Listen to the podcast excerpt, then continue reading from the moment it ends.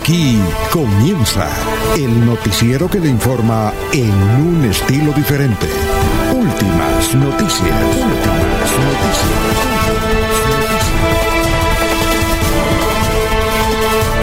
La información analizada por los expertos, sin sesgos, explicada con detalles, sin tanta carreta.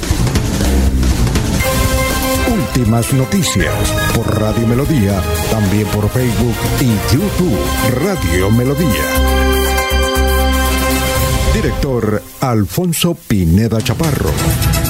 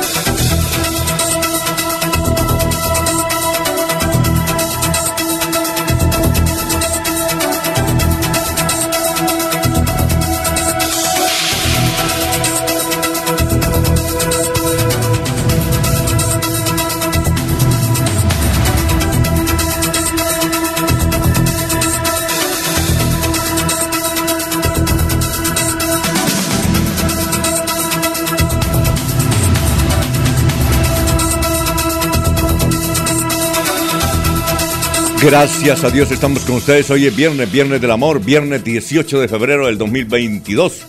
Nos abre el micrófono Arnulfo Otero Carreño para hablar por Radio Melodía. 1080m, melodía en línea.com. Igualmente estamos eh, con Facebook Live. Estamos con YouTube. Eh, igualmente en 1080m. Gracias por escucharnos, muy gentiles. Bueno, hoy es 18 de febrero, Viernes del Amor. Eh, ya se pueden, ya se están conectando a través de Facebook Live. Aquí un señor nos dice no tengo internet, pero ya dijo ya tengo internet. Eh, a veces nos escriben y nos dicen no les no no entra la emisora, no en Facebook sí entra. Lo que pasa es que a veces en diferentes casas eh, o, lugares, pues no hay una buena señal de internet. Muy bien, son las 5 de la mañana, 6 minutos. Eh, un viernes eh, con una temperatura muy fresca, tenemos 23 grados. Aunque ayer hizo calor. Ayer hizo calor. Bueno, vamos con las efemérides. Hoy, un día como hoy. Ah, perdón, hoy es el Día Internacional del Síndrome de Ámsterdam. Ámsterdam es la capital de Holanda. Esto tiene que ver el síndrome de Ámsterdam con los eh, autistas.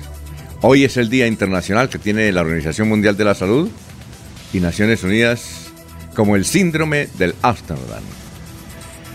Un día como hoy, en 1922 nació Otto Greifenstein, gran locutor, paisita.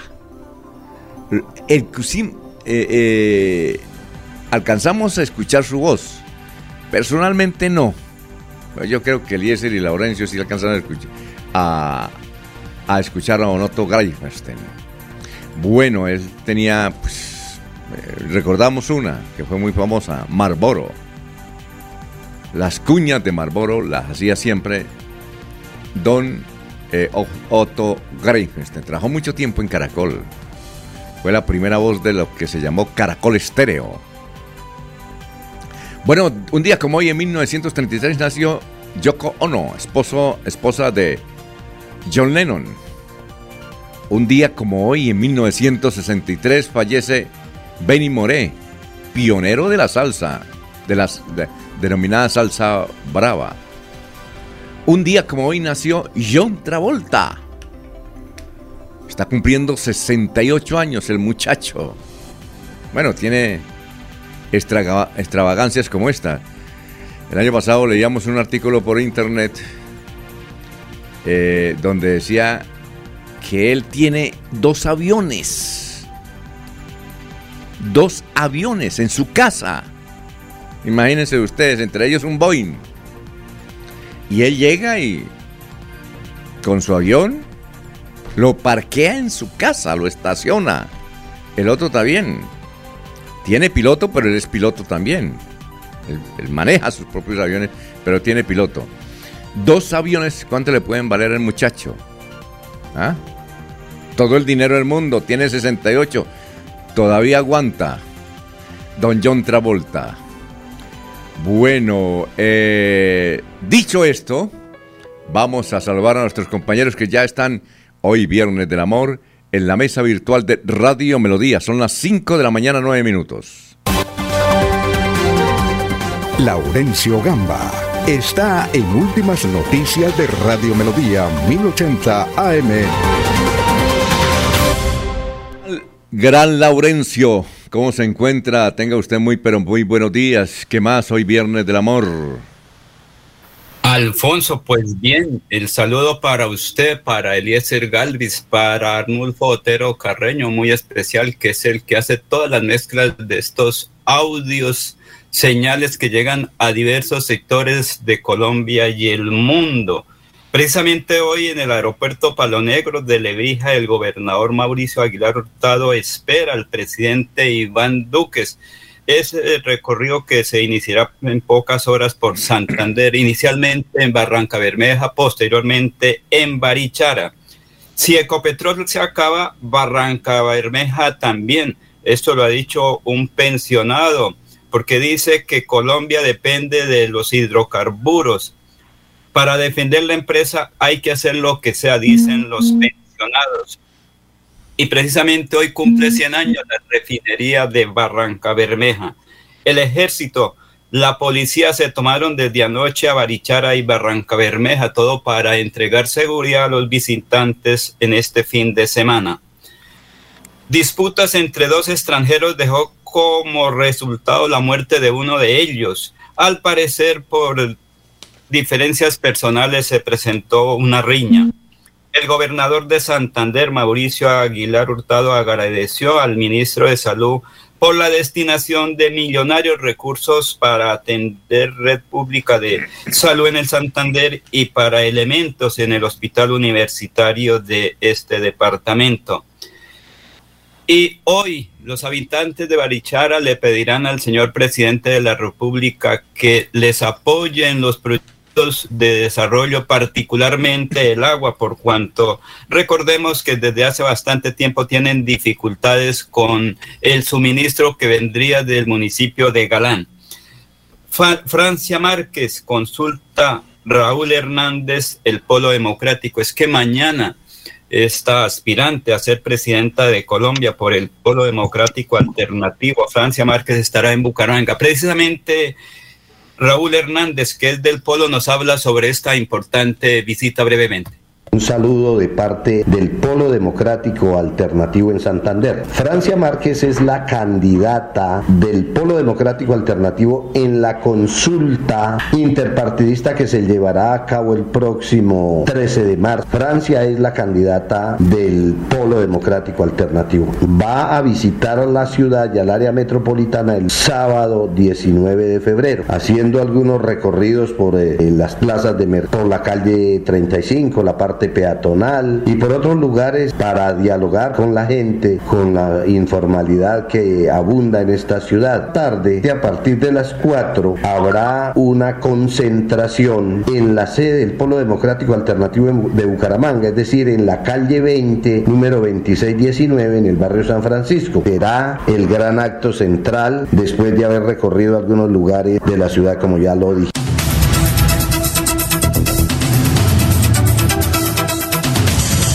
Muy bien, son las 5 eh, de la mañana, 12 minutos, 5, 12 minutos. Muy bien, vamos a saludar ya a Enrique Herrera. Quique Herrera, buenos días. Bien, viernes, Quique. Viernes del Amor. Efraín Gil Ordóñez, buenos días en el Viernes del Amor desde el Valle del San José. Gustavo Pinilla Gómez, un excelente día para todos los colegas y oyentes de Radio Melodía. Pedro Gómez Beor de Piedecuesta, lamentamos la muerte del doctor Contreras de la ciudad de Moniquirá, médico muy querido. Ah, es así. ¿Y, y, quién era el doctor Contreras? Don Pedro Gómez. Denos mataticos. Antes de que venga, yo creo que don Ernesto debe eh, conocer es de Moniquira, a ver quién era el doctor Contreras, que dice que murió. Denos más datos, viejo. Son las 5.13 minutos. Estamos saludando también a don Froilán Rodríguez, que nos escribe desde el, barrio, el sector de cabecera. Juan, desde San Francisco. Yolanda, desde Ciudad Mutis. Germán, Germán Ortiz, desde San Gil, Barrio Sagrada Familia. Gracias por escucharnos en San Gil, viejo.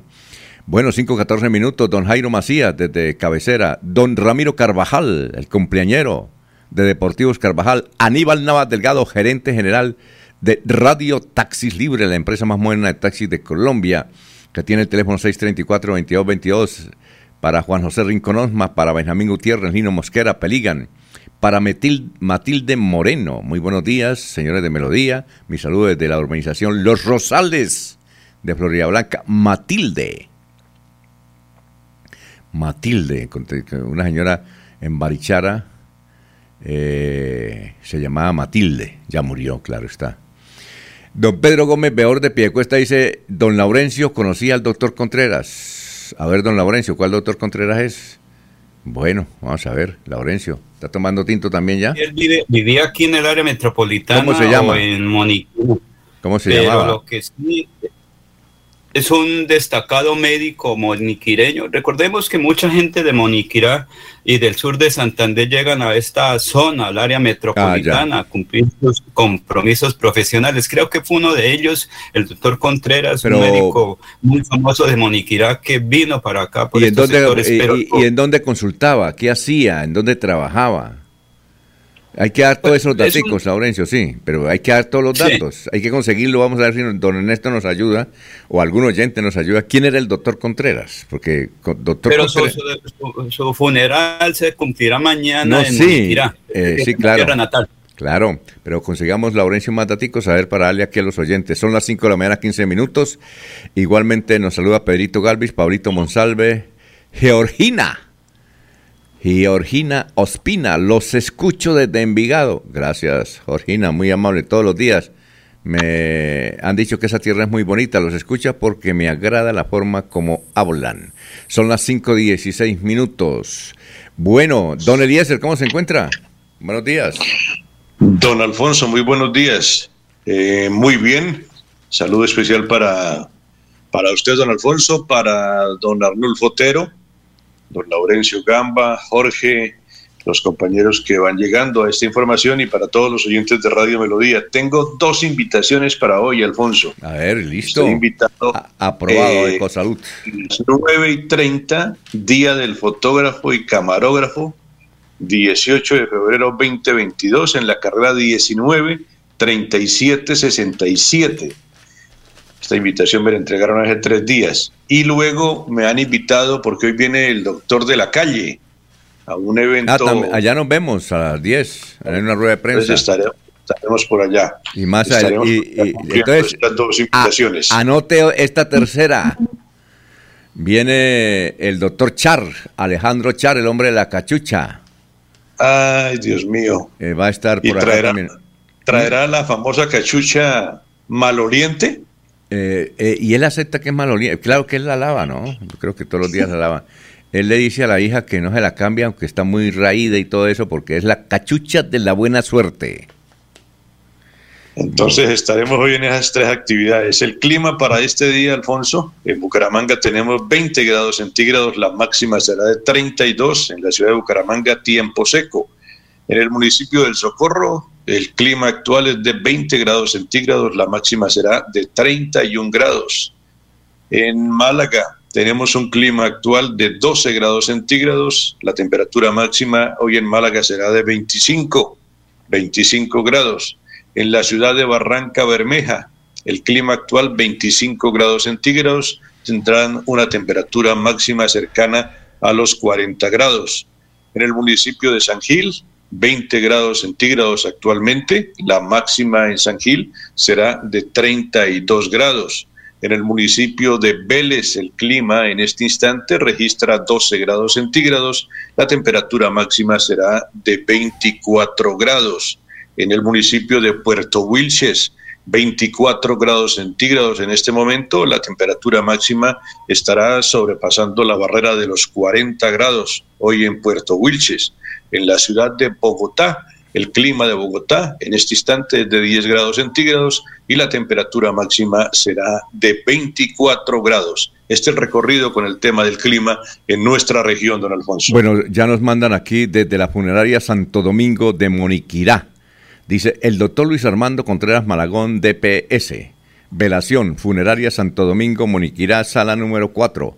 Exequias, sábado 19 de febrero de 2022 en la Basílica Nuestra Señora del Rosario a la una de la tarde. Invitan su esposa Hilda Castro de Contreras, sus hijos Diana, Esther, Juan Armando, Jairo Luis, nietos, nueras, hermana y demás familiares. En, en Moniquirá nos escuchan porque aquí está un moriquireño que es don Ernesto Alvarado. Ah, bueno. Bien, eh, don Jorge, ¿cómo se encuentra? Son las 5 de la mañana, 19 minutos. ¿Qué hay, de, ¿Qué hay de su vida en este Viernes del Amor? Don Alfonso, muy buenos días. Como siempre, feliz de compartir con ustedes este espacio de últimas noticias y llegar a toda la audiencia de Radio Melodía. Hoy viernes, eh, que es el cuadragésimo noveno día del año de este 2022, al que ya le quedan 316 días. Y una cifra para comenzar este día tan especial, pues con una muy buena noticia. Eh, ya son nueve ecoreservas para proteger la biodiversidad en seis departamentos del país, de acuerdo al anuncio hecho por el grupo Ecopetrol. estas ecoreservas están en predios de la empresa y de Ocol, CENIT y el oleoducto bicentenario en Boyacá, Casanare, Córdoba, Cundinamarca, Meta y Santander. Para el caso de nuestro departamento, estará en el municipio de San Vicente de Chucurí y se extiende en seis hectáreas, completando de esta manera 15 áreas protegidas que suman 15 mil hectáreas.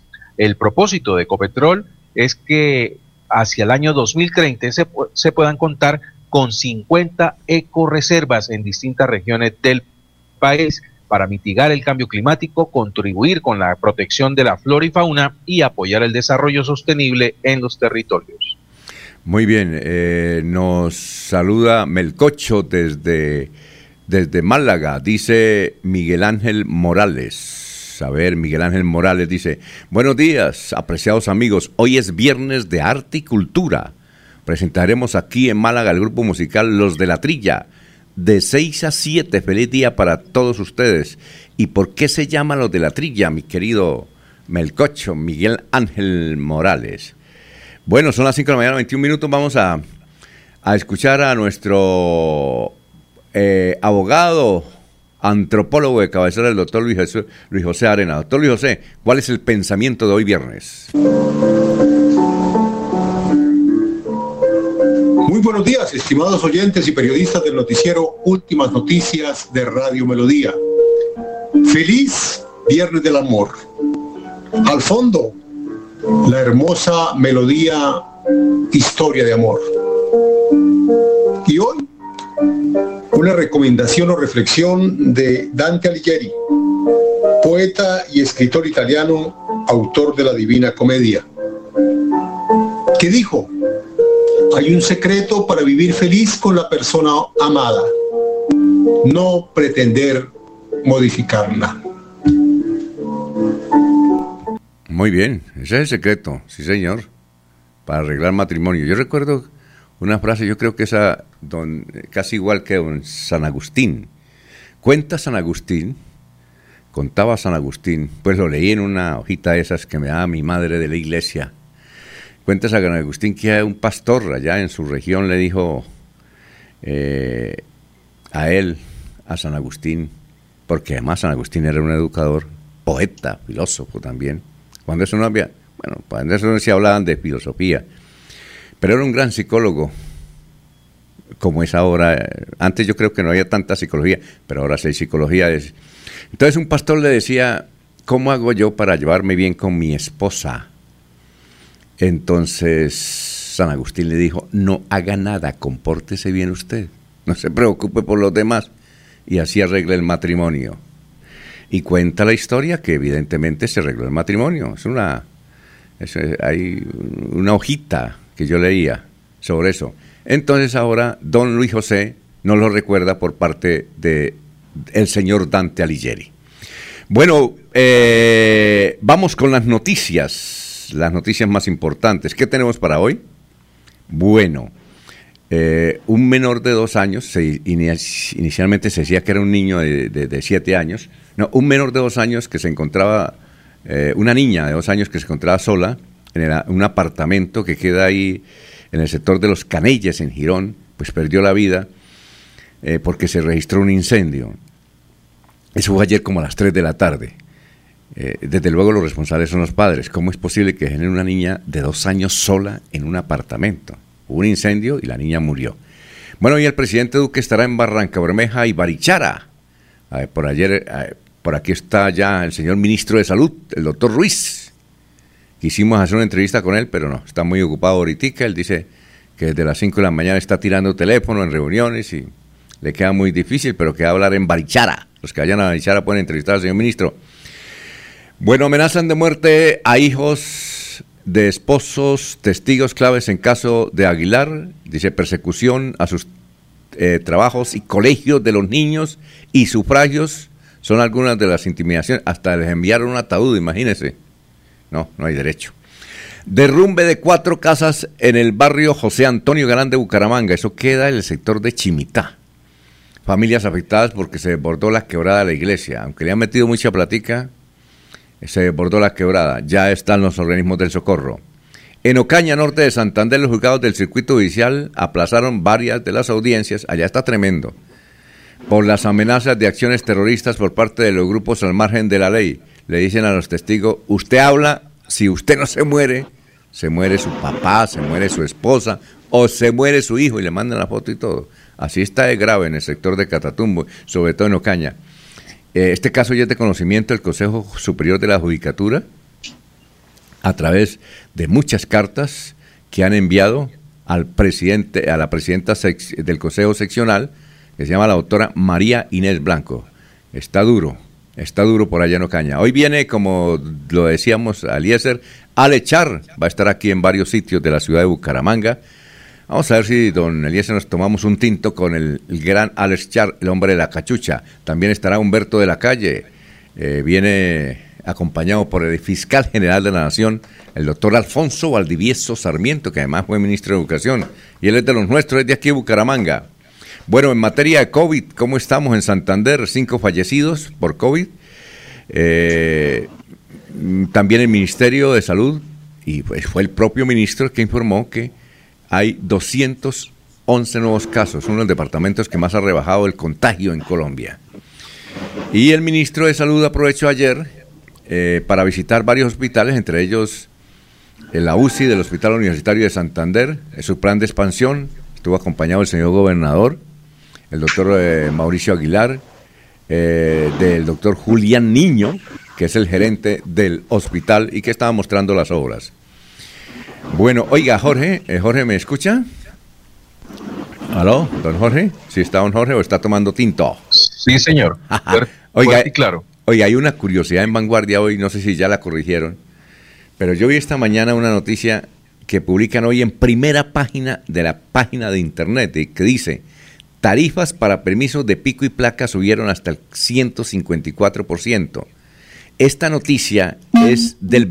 y ahí inclusive está, es un, titular que se vio el viernes 29 de enero del 2021, imagínese.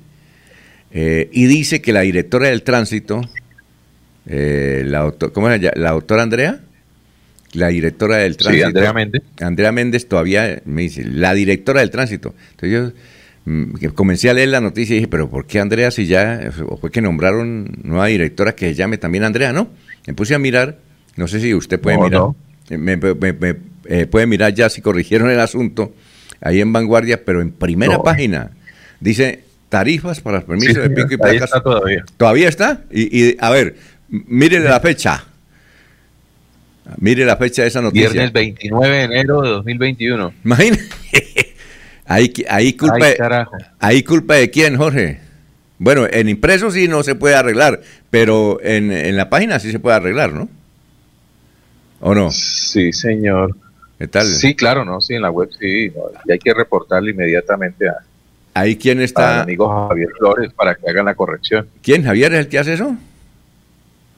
No, no, no, pero él es el jefe de redacción y obviamente. Pues, ah, nuestro amigo Javier, sí, claro. Pero a esta hora de estar durmiendo porque los periodistas de, diarios impresos se acuestan tarde y se levantan tarde, ¿o no?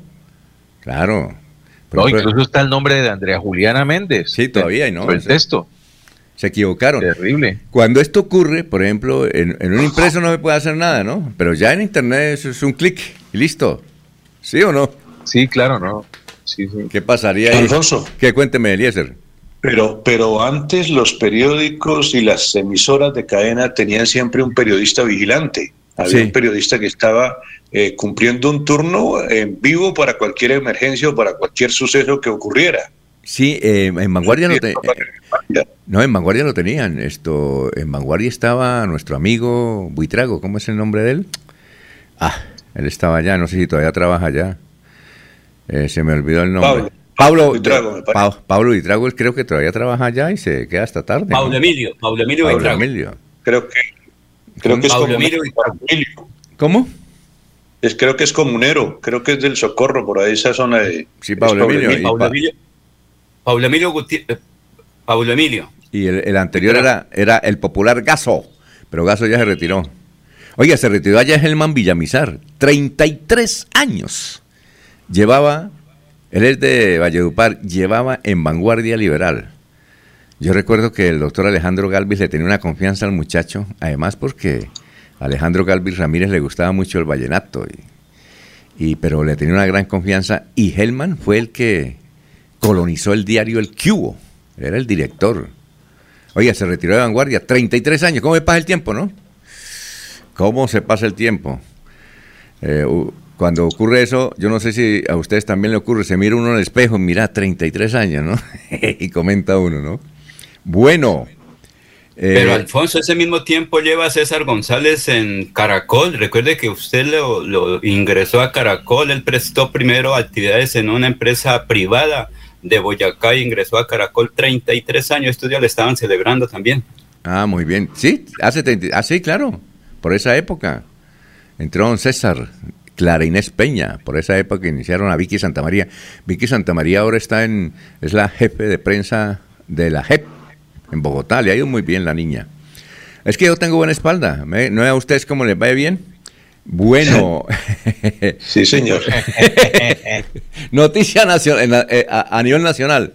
43, 4.013 eh, nuevos casos y 147 fallecidos más por COVID en Colombia. También tenemos una noticia que perdió ayer don Jesse Uribe. Resulta que eh, pusieron el nombre en un restaurante la palabra repítela.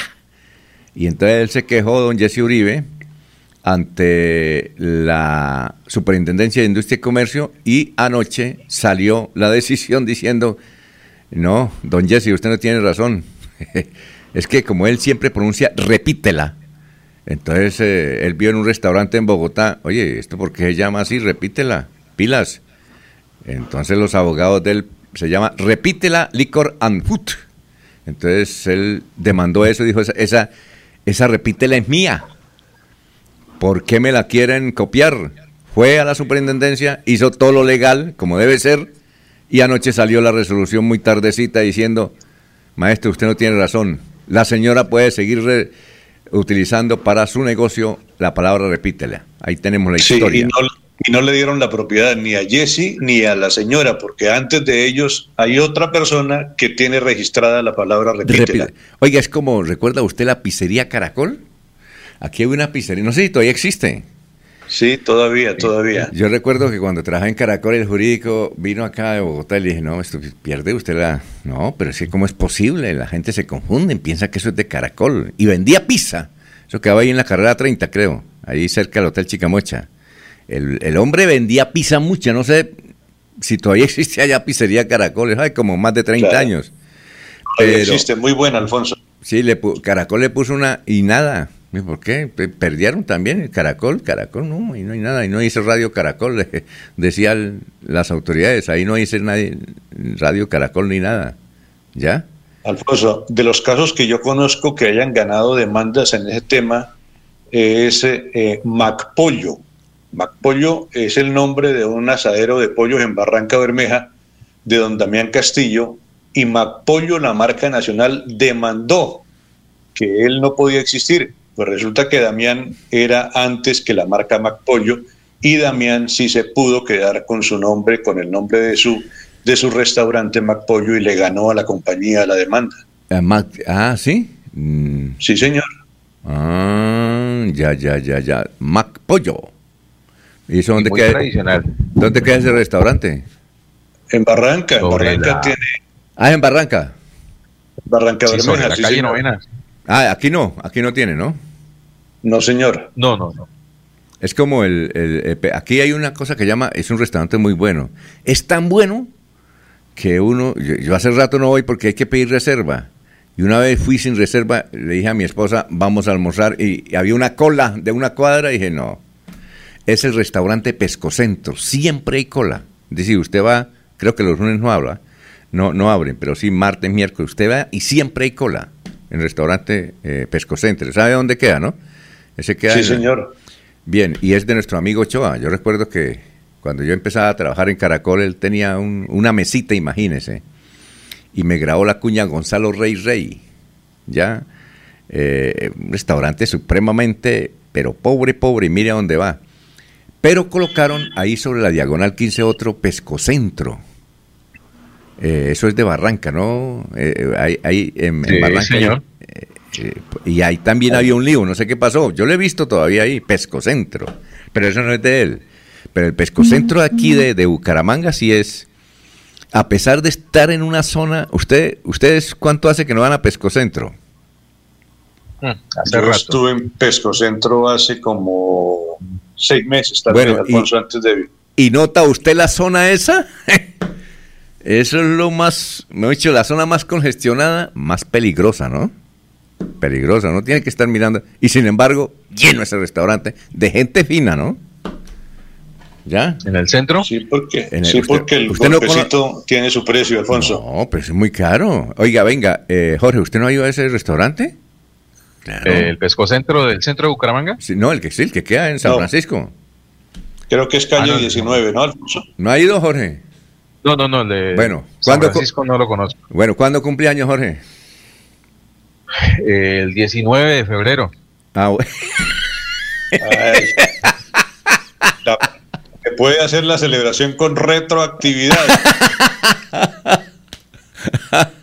Pero un día lo, voy a invitar, Jorge, para que se dé cuenta. un sitio muy congestionado, pero supremamente congestionado. Pero, mejor dicho, luche, por esa invitación, eh, Jorge. Luche por esa invitación. No la vaya a No, no, no, no, don Alfonso. Hemos recibido excelentes detalles gastronómicos. oiga, oiga, pero entonces eh, toca llamar para pedir reserva. Eh, Alfonso, ahí está Julio Enrique y está Ernesto Alvarado. Ah, el doctor Julio. Ay, no, primero sé yo, pero vamos, entonces a uno, es que uno se emociona. El combo. No, y es que uno se emociona. Está, es que, y, eh, y ellos aparecieron ahora o cuando comenzamos a hablar de Pescocentra. vamos, vamos a una pausa y ya venimos. Nos agrada que esté, el doctor Julio Enrique Avellaneda y Ernesto. Vamos a una pausita, son las 5.37.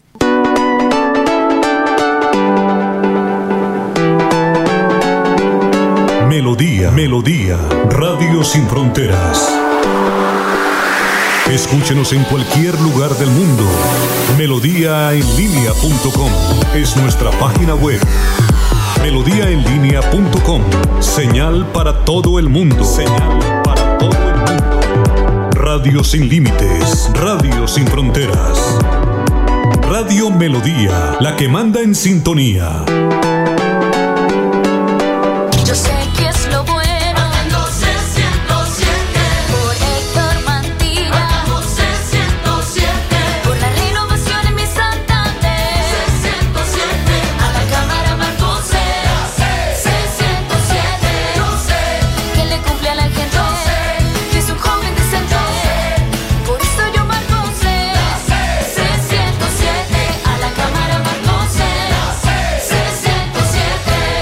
Publicidad, política pagada.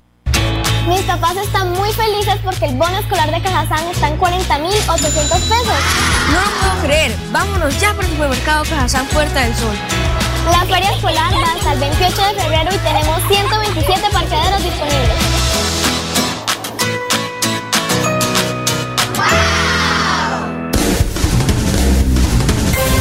Se va la noche y llega últimas noticias. Empezar el día bien informado y con entusiasmo.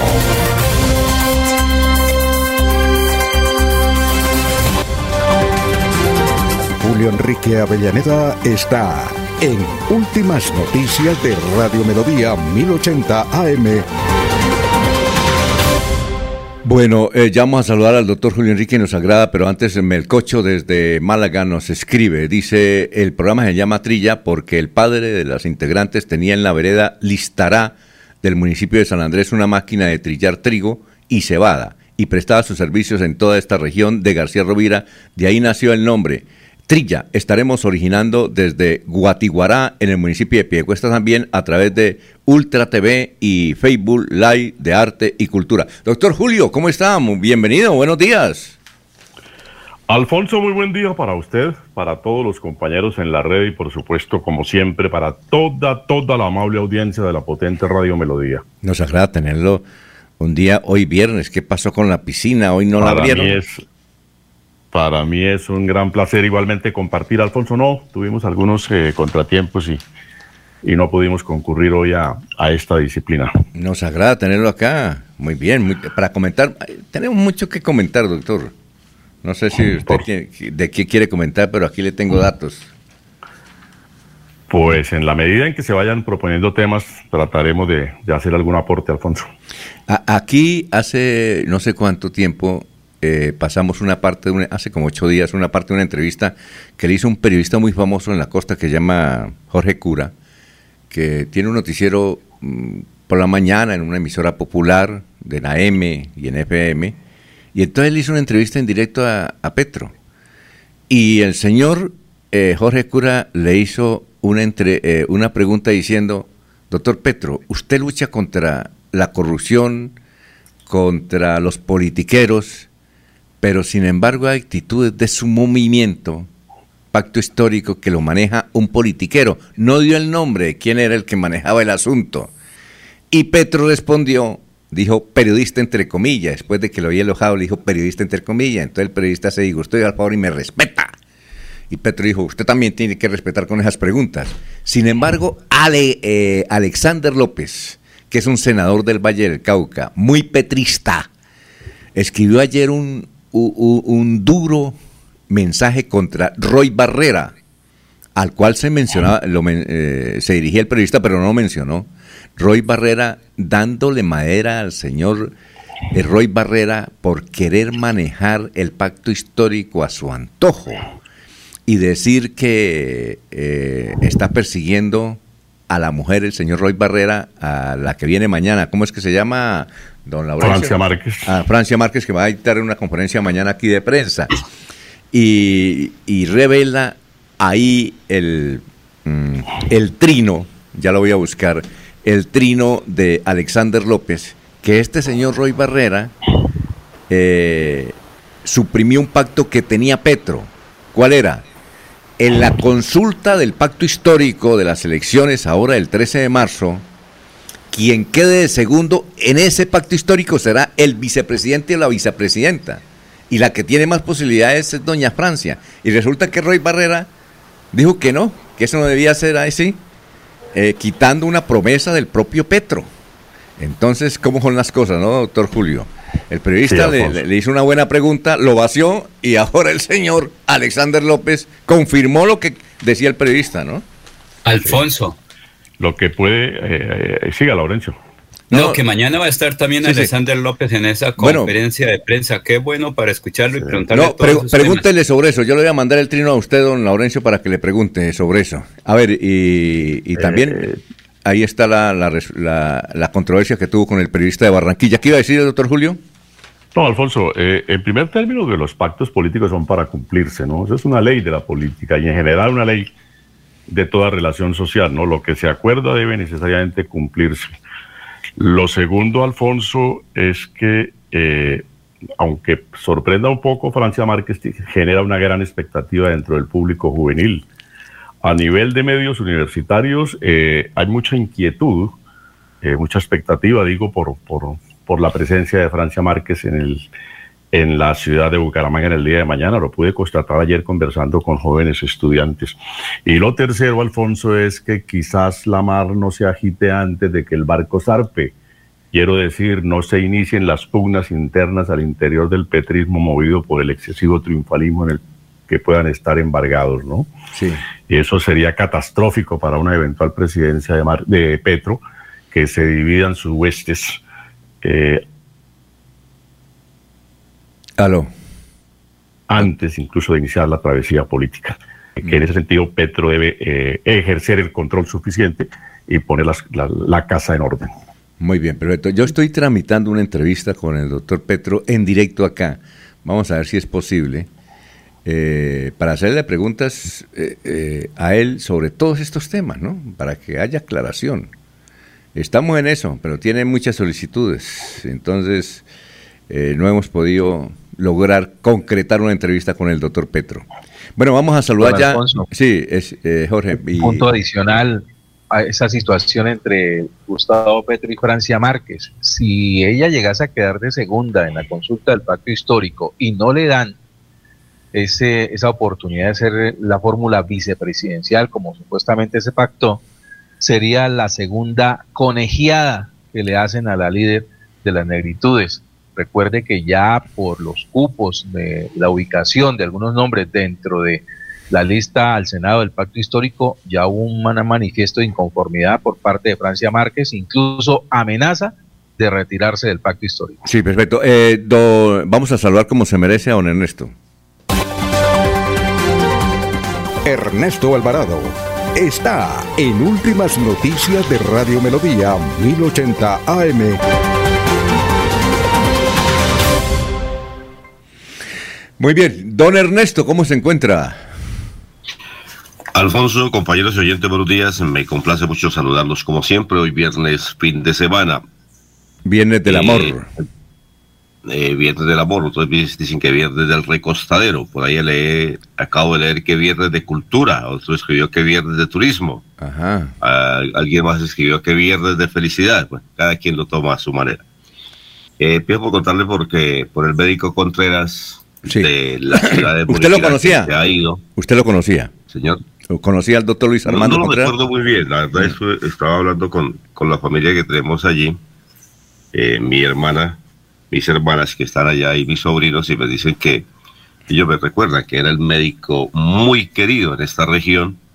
Eh, uno de los médicos más destacados, un cirujano supremamente reconocido, y por eso se ha lamentado mucho su muerte en la ciudad dulce del territorio colombiano, donde se producen las panelitas más deliciosas del universo, Moniquirá.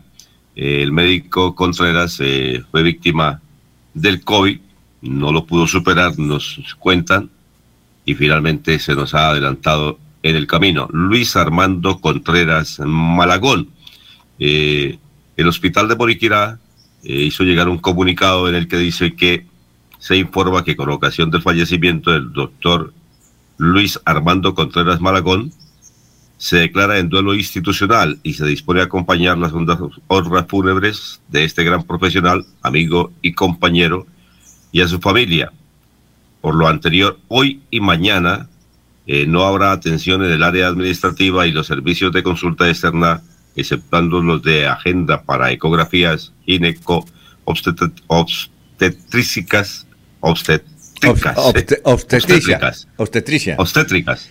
Ah, bueno, esto, eh, eh, el, el, médico Contreras... dice que para contar con la comprensión y, y, un gran dolor. Realmente se ha lamentado mucho la, eh, la muerte de este médico Contreras, no solamente en Moniquirá, sino en la región, porque hay que decir que el hospital de Moniquirá le presta el servicio a los habitantes no solamente de Barbosa, ah, pero Santana, sino también por Arcabuco, Santa Sofía, Villa de Leyva. Ernesto, él no trabajaba aquí, no tenía el consultorio en Bucaramanga, entonces.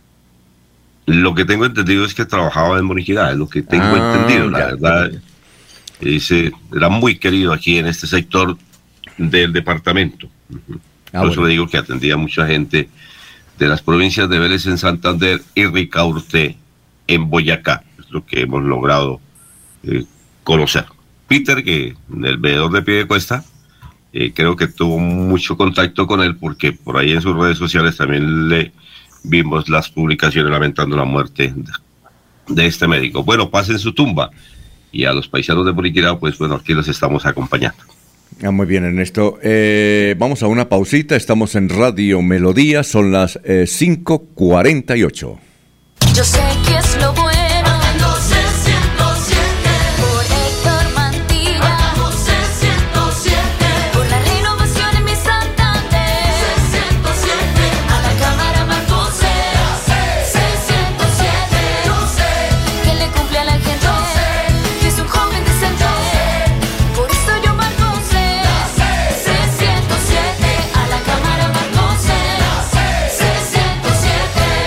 Publicidad, política pagada. Bienvenidos a su concurso. Si lo tiro, me lo tiro. Un concurso diseñado para usted que arroja todo tipo de residuos en el sistema de alcantarillado. El medio ambiente no es un juego. Buen uso del sistema de alcantarillado es fundamental para su cuidado. No arroje restos de papel, botellas plásticas, tapabocas, toallas higiénicas, tampones, desperdicios y todo tipo de elementos que taponan las tuberías. Tú puedes formar parte del equipo En Paz y proteger el medio ambiente. En Paz, construimos calidad de vida. Se va la noche y llega últimas noticias. Todos los días, desde las 5 de la mañana, empezar el día bien informado y con entusiasmo.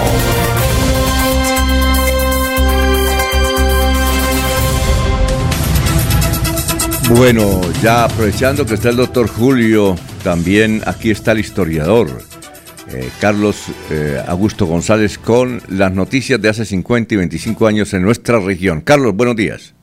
Buenos días a la mesa de trabajo y a los oyentes. Hace 50 años esta fueron la noticia más relevante en Santander. Mediante decreto expedido por la alcaldía de Bucaramanga fue nombrado representante del municipio ante el Instituto Santanderiano de Cultura el escritor Jorge Valderrama Restrepo, actual director del suplemento literario del periódico Vanguardia Liberal. 158 certificados de aptitud profesional serán entregados a trabajadores capacitados por el Servicio Nacional de Aprendizaje SENA. El gerente regional Jaime Torres Franco expresó que estas personas se integrarán al proceso de producción de las diferentes empresas. Y hace 25 años fue noticia lo siguiente. Barranca Bermeja vivió un día complejo en materia de orden público. El Frente Urbano Resistencia Yari Guías del ELN quemó un bus que transportaba estudiantes y secuestró a una profesora, menor de edad, y a su conductor. Asimismo fue asesinado un dirigente sindical de Ferticol. El alcalde de Bucaramanga, Carlos Ibáñez Muñoz, designó como secretario del Medio Ambiente al administrador de empresas Roque Alirio Martínez Santos, en reemplazo de Alejandro Mulford. Cordial saludo a todos. Siga usted, don Alfonso. Oye, gracias, Carlitos. Eh, eh, doctor Julio, ese Jaime Torres Franco era hermano de Germán Torres Franco. ¿Usted lo conoció? No, no recuerdo haberlo conocido, Alfonso. Ah, ya, ya. A- al, al, al gordo Valderrama sí, ¿no? Por supuesto, a Jorge Valderrama Restrepo, sí, realmente un gran intelectual. Por mucho tiempo fue el director, como decía Carlos Serrano, el, director de la sección de cultural, literaria, lecturas dominicales, se llamaba el, el boletín, por darle algún nombre, que sacaba todos los domingos el diario Vanguardia Liberal, con un gran nivel intelectual. Jorge tenía muy buenas conexiones con el mundo intelectual europeo, él había residido allá mucho tiempo, y obviamente eh, al instalarse en Bucaramanga nos conectó con la cultura europea del momento. Creo que Jorge Intelectual es de los, Jorge Restrepo, Jorge Valderrama es de los intelectuales que le aportó a Bucaramanga en, en- su formación cultural. Después fue director de la Biblioteca Gabriel Turbay, ¿no? Exacto. Eh, Rodolfo González contaba que en unas reuniones que hacía con ahí en Vanguardia, cuando era el director eh, Rodolfo González, le decía a Jorge Valderrama, bueno Jorge, ¿su sueño cuál es? Supongo que bajar de peso, ¿no? Entonces eh, eh, Jorge le decía, no, tener la mejor biblioteca de Colombia. Dijo, ah, bueno, lo acompaño en esa idea. Mire usted, y, y- de ahí partió la biblioteca Gabriel Turbay, ¿no? Sí, sí, ese, a él se debe en buena parte esa, eh, la realización de esa biblioteca. Acompañó a Rodolfo González en esa, en esa iniciativa y, y la dirigió, la dirigió por muchos años.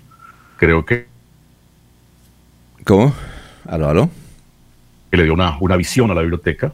Y, y, pues si no es la más importante, sin duda que la Gabriel Turbay de las bibliotecas más importantes de Colombia. Era un hombre con algunas particularidades, ¿no, Alfonso? Tenía hasta cierto punto ciertas excentricidades. ¿Cómo Yo- yo cuál? compartí con él mucho tiempo. ¿Cómo Ya- ya le cuento.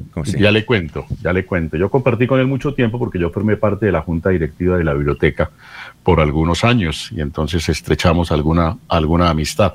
Por ejemplo, algún día, eh, eh, compartiendo ahí en un receso de, de- de una de las sesiones de la junta directiva, eh, lo vi que se bañaba la cara con leche.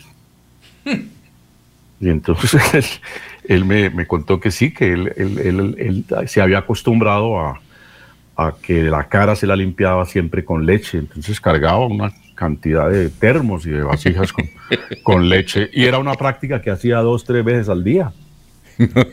Sí. Eso sí, eso hay que incluirlo en la novela que está escribiendo, doctor Julio. Pero era muy agradable, muy simpático por, por su riqueza cultural. Era exquisito conversar con Jorge Valderrama. Es que una vez estábamos eh, ahí en la biblioteca Gabriel Turbay, y entonces Rodolfo González le dijo, bueno, Jorge, ya cumplió su sueño, él fue el que contó la anécdota de- del sueño de Jorge Valderrama, dijo, ya, ya se cumplió el sueño suyo, la biblioteca, ¿no? Ahora sí, el segundo es bajar de peso, dijo, no, tener una emisora. Dijo, vamos para esa. Mire usted. Y la creó. Y la creó, la creó la emisora, Sí. vea usted. Me Y- tocó vivir lamentablemente el momento de su retiro de la asamblea, de la, la biblioteca, Alfonso. ¿Y eso cómo fue? Porque se generó una pugna con el alcalde de turno que era don Germán Villalba Torres, yo era su secretario de gobierno. Sí. Y, y, eh, la alcaldía dio unas pautas eh, A ver si mejoramos. eh, a las que Jorge no se sometió. Y como quiera que incumplió el dictado del alcalde, pues el alcalde le solicitó la renuncia. Y ahí se generó una mini crisis política, eh, incluso algún ligero distanciamiento entre el alcalde y Rodolfo González, porque Rodolfo, pues por supuesto, no solamente quería, sino que consideraba que Jorge era necesario en la biblioteca. Pero finalmente primó la voluntad del alcalde y Jorge tuvo que retirarse de la biblioteca Gabriel Turbay. Sí, y, puede contar. Sí. A ver, eh, Eliezer, siga. siga. Pero la biblioteca eh, se crea, se construye con Jorge Valderrama en algún cargo importante o él llega cuando la biblioteca ya está construida. No, él llega en el momento en que está la idea en, en- en boga y el, y el proceso de construcción, y él acompaña mucho a Rodolfo en esa iniciativa, ¿no? Sí, claro. eh, y, y Rolfo logró sacarla adelante y cuando fue Contralor General de la República. la, la- eh, la- la biblioteca como tal, la biblioteca como tal, eh, creo que comienza a funcionar ya en la alcaldía o- o- o de Eduardo Remolino, si mal no estoy. eh, sí, más o menos. Sí, Más o menos. Y yo le pregunté a Rodolfo en esa época, en esa reunión que tuvimos ahí, que debe haber una foto, yo creo que Germán la tiene, el hermano. Eh, pues yo estaba muy chino, ¿no? No crean que soy muy viejo. Eh, entonces yo, le pregunté al doctor Rodolfo, le dije, bueno, doctor Rodolfo, ¿y cuál es su sueño? Le dije, usted habla aquí de los sueños. Dijo, construir una biblioteca, la mejor biblioteca del Magdalena Medio en Barranca Bermeja, en honor a Alejandro Galvis Galvis. Eh, entonces yo le dije, ah, bueno, vea usted. Le dije, pero él es papá de su peor pesadilla. Dijo, no importa. y, y la logró, Y- ¿no? Y también lo logró, Alfonso. Y, es una excelente biblioteca, la Alejandro Galvis, en la ciudad de Barranca Bermeja. Y eso se creo es por el esfuerzo de Rodolfo. Fue por el esfuerzo de Rodolfo. Sí, en ese sentido creo que debe ser una de las bibliotecas pioneras en el Valle del Magdalena Medio. Sí, no, y lo logró. Lo logró Rodolfo. Lo logró Rodolfo. Oye, eh, Alfonso. sí, cuénteme, Eliezer. Se cita también ahí en el tema, en los 25 años, a Barranca Bermeja precisamente por dos eh, situaciones. El ELN, que hoy día actúa por allá en la zona del norte de Santander con más incidencia, y por el tema de Ferticol. A Ferticol se le atribuyen hoy día muchas de las desgracias de los agricultores por la no existencia ya de Ferticol y porque la gente tiene que buscar sus abonos y todo este tipo de materiales que producían en Ferticol importadas. Le atribuyen, eh, en cierto modo, que el alto costo de productos como la papa y todas esas otras eh, producciones que, que venían de nuestros campos, que han logrado esos costos inalcanzables por la falta de los productos que nos entregaba Verticol, Alfonso. Muy bien. Eh, Gustavo Pinilla Gómez dice, en la biblioteca Valderrama tenía una tina con leche, doctor Julio. Ah, bueno, ahí está, sí, claro. Ujú. Sí. Eh, sí, claro. Eh, y Rodolfo le tomaba el pelo. Le decía, oiga, Jorge, el problema suyo, ¿sabe cuál es? Que hermano, usted no, no, no, no se consigue mucha plata para cambiar cada rato la silla. le decía por tomar el pelo. Porque como era gordo, pero era por tomar el pelo. Bueno, eh, don Laurencio, ¿qué recuerda? Oiga, a propósito, Jorge, de Barranca Bermeja, eh, cuando Laura Restrepo vino aquí hace, ¿qué? Como 30 años, ella trabajaba en Semana, estaba escribiendo un libro sobre Barranca, no sé, no recuerdo si lo, si lo escribió Laura Restrepo sobre Barranca Bermeja, es una gran escritora. Y ella contó una historia acá, eh, tomándonos un tinto, que en Barranca Bermeja hubo un alcalde que le decían Juan Charrasqueado que pues en una época, no sé, empezando el siglo pasado, no sé cuándo, eh, decretaba toque de queda y ley seca desde las 3 de la tarde. Imagínese. no, ese es, eh, ¿Usted recuerda eso, Jorge? No, no, no tengo el dato. eh, estoy consultándole a, a un amigo que barranqueño que vive hoy en Miami, ya a Edgar Rodao Urrutia, Ajá. que tiene muy buen anecdotario y, y buen registro de lo que ha sido la, la vida de los mandatarios locales en el. Don Edgar un saludo a Don Edgar en Barranca Bermeja. Él tiene la Barranca Bermeja virtual, ¿no? Sí, señor. Muy bien. Eh, don Laurencio, ¿algo para recordar de aquellas historias? Alfonso, pues lo, lo- lo importante es Jorge Valderrama, no recuerdo si él fue a la universidad cuando comencé aquí a estudiar, pero sí tenía esa referencia, como lo dice el doctor Julio Enrique, era uno de los intelectuales que lo orientaba uno, digamos, con una calidad especial. Mire, hagan tal cosa, mire que ustedes que se están preparando para el periodismo, nos decía en una ocasión, eh, cuando él era invitado allá a la Universidad Autónoma de Bucaramanga. Y por eso ese reconocimiento que faltó que le hiciera el pueblo de Santander, o mejor Bucaramanga, porque yo creo que debe llevar algunos eh, elementos de la cultura en Bucaramanga el nombre de Jorge Valderrama Restrepo. Y lo que decía el doctor Julio y Eliezer, Barranca Bermeja siempre se ha caracterizado por la lucha sindical, por la lucha de poderes, por Ecopetrol, por Ferticol. Pero mire, como lo dice más adelante un- una persona, si Ecopetrol desaparece, desaparece Barranca. Si Ferticol desaparece, pues también está perdiendo una cultura. Ferticol ha sido el elemento que se buscó desde el Bueno, comienzo que generaría el desarrollo de la región, pero nada, Alfonso. Bueno. Todo es ahorita meras críticas de Ferticol, por eso creo que el ELN en ese momento actuó un poco mal. Bueno, usted le voy a hacer esta pregunta para ir a unos mensajes. ¿Ustedes saben quién era el Contralor de Bucaramanga hace 30 años? No saben, ¿no? Bueno, nadie sabe, ¿no? ¿Quién era el Contralor de No. Bucaramanga? Alfonso, ¿ahora estará de Contralor Departamental? No. ¿Quién era el Contralor? Los invito a almorzar a, a Pescocentro. ¿Quién era el Contralor de, de Bucaramanga? Jorgin, Jorgin, Car- Jorgin Pérez Cardoso. No. Eh, Eliezer. No, señor. Julio. No recuerdo, Alfonso. Bueno, perfecto. Ya no los invito a almorzar. Invítenme ustedes, hermano. Son las, las seis de la mañana, dos minutos. Aquí Bucaramanga, la bella capital de Santander. Transmite Radio Melodía, Estación Colombiana, HJMH, 1080 kilociclos, 10.000 vatios de potencia en antena, para todo el oriente colombiano. Cadena Melodía, la radio líder de Colombia.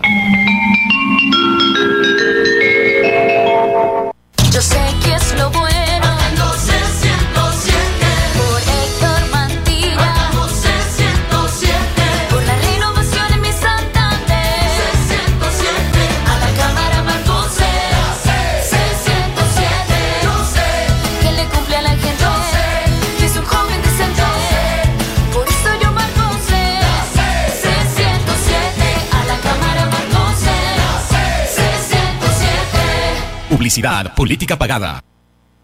En la radio también estamos luchando contra el COVID-19 y es por ello que algunas emisoras se han silenciado. Superando enormes dificultades, en Melodía seguimos al aire. Con el propósito de continuar acompañándoles como su medio preferido a la hora de la información y el entretenimiento, hemos encontrado como alternativa reducir horas de emisión. Escúchenos de lunes a viernes, de 5 de la mañana a 6 de la tarde, sábados de 6 de la mañana a 2 de la tarde, los domingos de 6 de la mañana a 12 del día. Melodía 1080 AM. En Facebook, Radio Melodía Bucaramanga. Es un compromiso de todos lograr que muy pronto nuestro mundo sea mejor que antes. En Melodía seguiremos a su lado por siempre.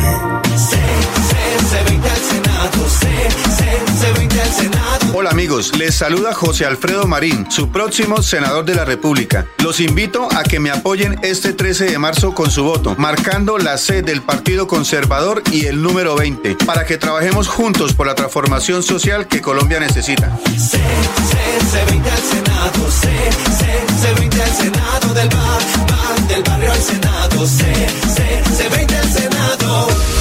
Publicidad. Se va la noche y llega últimas noticias. Empezar el día bien informado y con entusiasmo.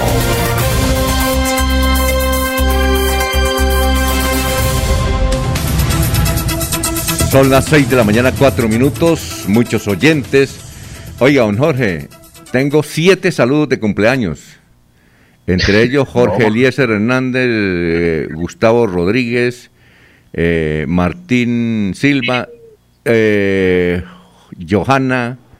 Feliz cumpleaños, Jorge. Muchísimas gracias, de verdad muy especiales. Bueno, no dieron ustedes con quién es el con quién fue el contralor hace 30 años, ¿no? No dieron. Se lo voy a presentar. Ellos- él está aquí con nosotros.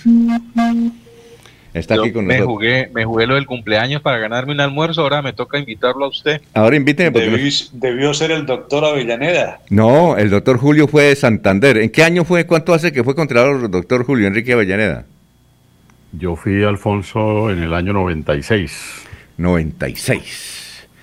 Y en el año 92 era el doctor Edgar Higinio Villabona, contralor de Bucaramanga. ¿Sí recuerdan o no?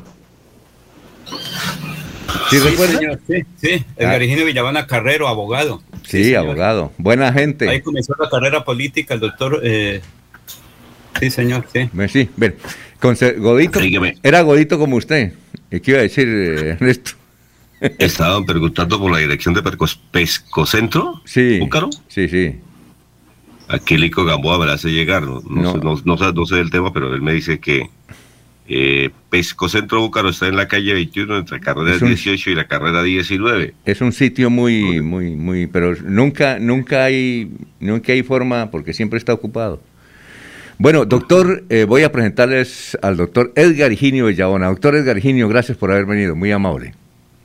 Alfonso, un saludo cordial para usted, para los santanderianos y desde luego a los compañeros de esta mesa de trabajo, al doctor Julio, a Laurencio, a Ernesto, Usted es amigo de todos, ¿no? todos, claro. Es que ellos, ellos no se acordaban porque estaban muy jóvenes en ese momento, eran muy pequeñitos. Estaban dando sus primeros pasos. sí, claro. Entonces- Los pusieron a voltear, ¿no? Si quiere, No, colóquese los fue un autogol, doctor, eh, doctor eh, Edgar Higinio, Edgar fue un autogol. Me tienen que invitar a almorzar porque yo les dije, lo invito a, los invito a almorzar y no dieron, ¿no? Bueno, el doctor Edgar Higinio eh, es el, uno de los eh, líderes de la campaña de Oscar Villamizar, ¿no? ¿Sí es cierto? Alfonso, yo en este momento estoy fungiendo como coordinador del Centro Democrático en el departamento de Santander. Y sí, para mí es motivo de alegría eh, ser uno de los, de los dirigentes, de los colaboradores más cercanos de Oscar Villamizar en esta campaña a la Cámara eh, de Representantes. Tiramos números, doctor Julio, eh, doctor eh, Edgar Higinio, tiramos numeritos aquí para ver cómo va a ser la- Claro, claro, desde luego. ¿Alguna pregunta, Eliezer, Ernesto? Alfonso, eh, él va a estar aquí con nosotros, aquí, así es que podemos combinar las noticias, los comentarios de los oyentes, porque el doctor Edgar Higinio eh, nos ha hecho el favor de venir a, a comentar de política, ¿no? Entonces, por eso lo habíamos invitado, hoy, hoy tuvo la oportunidad de venir. A ver, eh, Laurencio, ¿usted arranca? Listo, dele. Sí, señor. Dele. Hace cuatro años Carlos Peña tal vez creo que ocupaba ese cargo. Él por esta época... El cargo de, dire- de coordinador del Centro Democrático. Sí, señor. Controvertido conmigo y él decía, sacamos dos cámaras, Laurencio, dos cámaras sacamos y en efecto sacaron dos.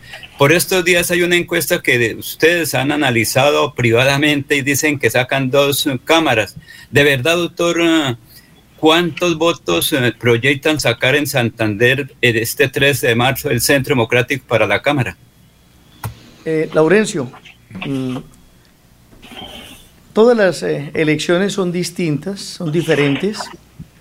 Eh, hoy nosotros tenemos un gobierno que ha hecho cosas buenas, el presidente Duque, pero también es un gobierno que ha sido objeto de duras críticas. Eh, los sectores de oposición han tomado como bandera golpear al presidente Uribe, al presidente Duque y obviamente a Oscar Iván Zuluaga. Pero sin embargo, el reconocimiento de la gente y del uribismo, porque es que cuando se habla de centro democrático hay que distinguir. Ahí hay uribismo y hay centro democrático. El uribismo es muy fuerte, aún a pesar que el presidente Uribe no encabeza la lista para ninguna corporación, es un imán. Y así lo estén golpeando duramente, eso lo hace más visible y lo hace con eh, una mayor recordación en las gentes del centro democrático. Nosotros aspiramos a colocar 130 mil votos, con los cuales estaremos obteniendo dos curules. Hoy tenemos eh, un gran jalonador de la lista, que es Oscar Villamizar. Esperamos que él obtenga un poco más de 60 mil votos. Los que coloca el partido y los seis candidatos restantes, estoy seguro que pasamos de los 130 mil votos, con los cuales estaremos asegurando dos curules. Esto teniendo en cuenta que la votación no va a ser muy alta, los niveles de abstención y las encuestas así lo registran, y aún a pesar que estamos eh, colgándole a la elección de, de congresistas, de senadores y de Cámara tres consultas, yo creo que ello no alcanza para, para mover las, las masas de abstención. Eh, Una el doctor abstención Oscar- el que doctor- va a superar el 40%. El doctor Oscar eh, obtuvo en las elecciones pasadas cuántos votos? 38 mil votos, un poco más de 38 Y, mil votos. y- y no es mucho soñar llegar a 60 mil votos. Pues Alfonso, eh, todas las campañas son diferentes, lo decía hace un momento. En esta eh, hemos llegado a Centro Democrático personas que antes eh, militábamos en partidos distintos. Esto teniendo en cuenta, Alfonso, que los partidos políticos cada vez pesan menos en la mente de la gente. Hoy encontramos reconocidos dirigentes del Partido Liberal, del Partido Conservador, de, Centro Democrático que se mantiene muy fuerte, del partido de la U de Cambio Radical. Entonces, si tenemos que dar nombres, hay que hablar de Edgar Suárez, de Carmen Lucía Gredo, de Jorge Gómez Celis, de Rubiela Vargas, de Mónica Ferreira, de Elida Mantilla, de Jairo Jaime, de Edgar Higinio Villabona, eh, de Álvaro Celis, mm, por citar unos nombres Sí, apenas claro, sí. de quienes hemos venido de otros partidos.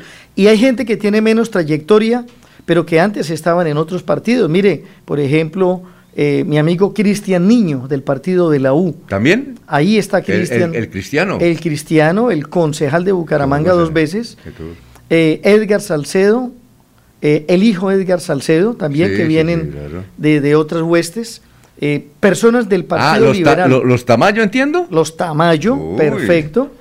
Entonces es una- un equipo que se ha consolidado, aparte de lo que tenían los Villamizar, todo- todos ellos eh, grandes dirigentes. Usted hace cuatro años, ¿a quién ayudó? ¿A la, a la Cámara o al Senado? Yo ayudé hace cuatro años a Nubia López y a mi amigo, que en paz descanse, Eduardo Enríquez Uy, le tengo un dato de Nubia López ahorita. Ahorita se la doy, doctor, pero interesante su apunte. A ver, eh, eh, ¿alguien quiere preguntar? Porque él va a estar acá y, y- y poder- Le puedo preguntar, Alfonso. A ver, Eliezer, usted conoce al doctor Edgar Higinio, ¿no? Claro. Claro que Pero desde luego. doctor Edgar Higinio. y en este momento casi que podría decir que lo desconozco. ¿Por qué? Porque siempre lo había escuchado hablando muy bien de su partido conservador, respaldando muy bien a su partido conservador.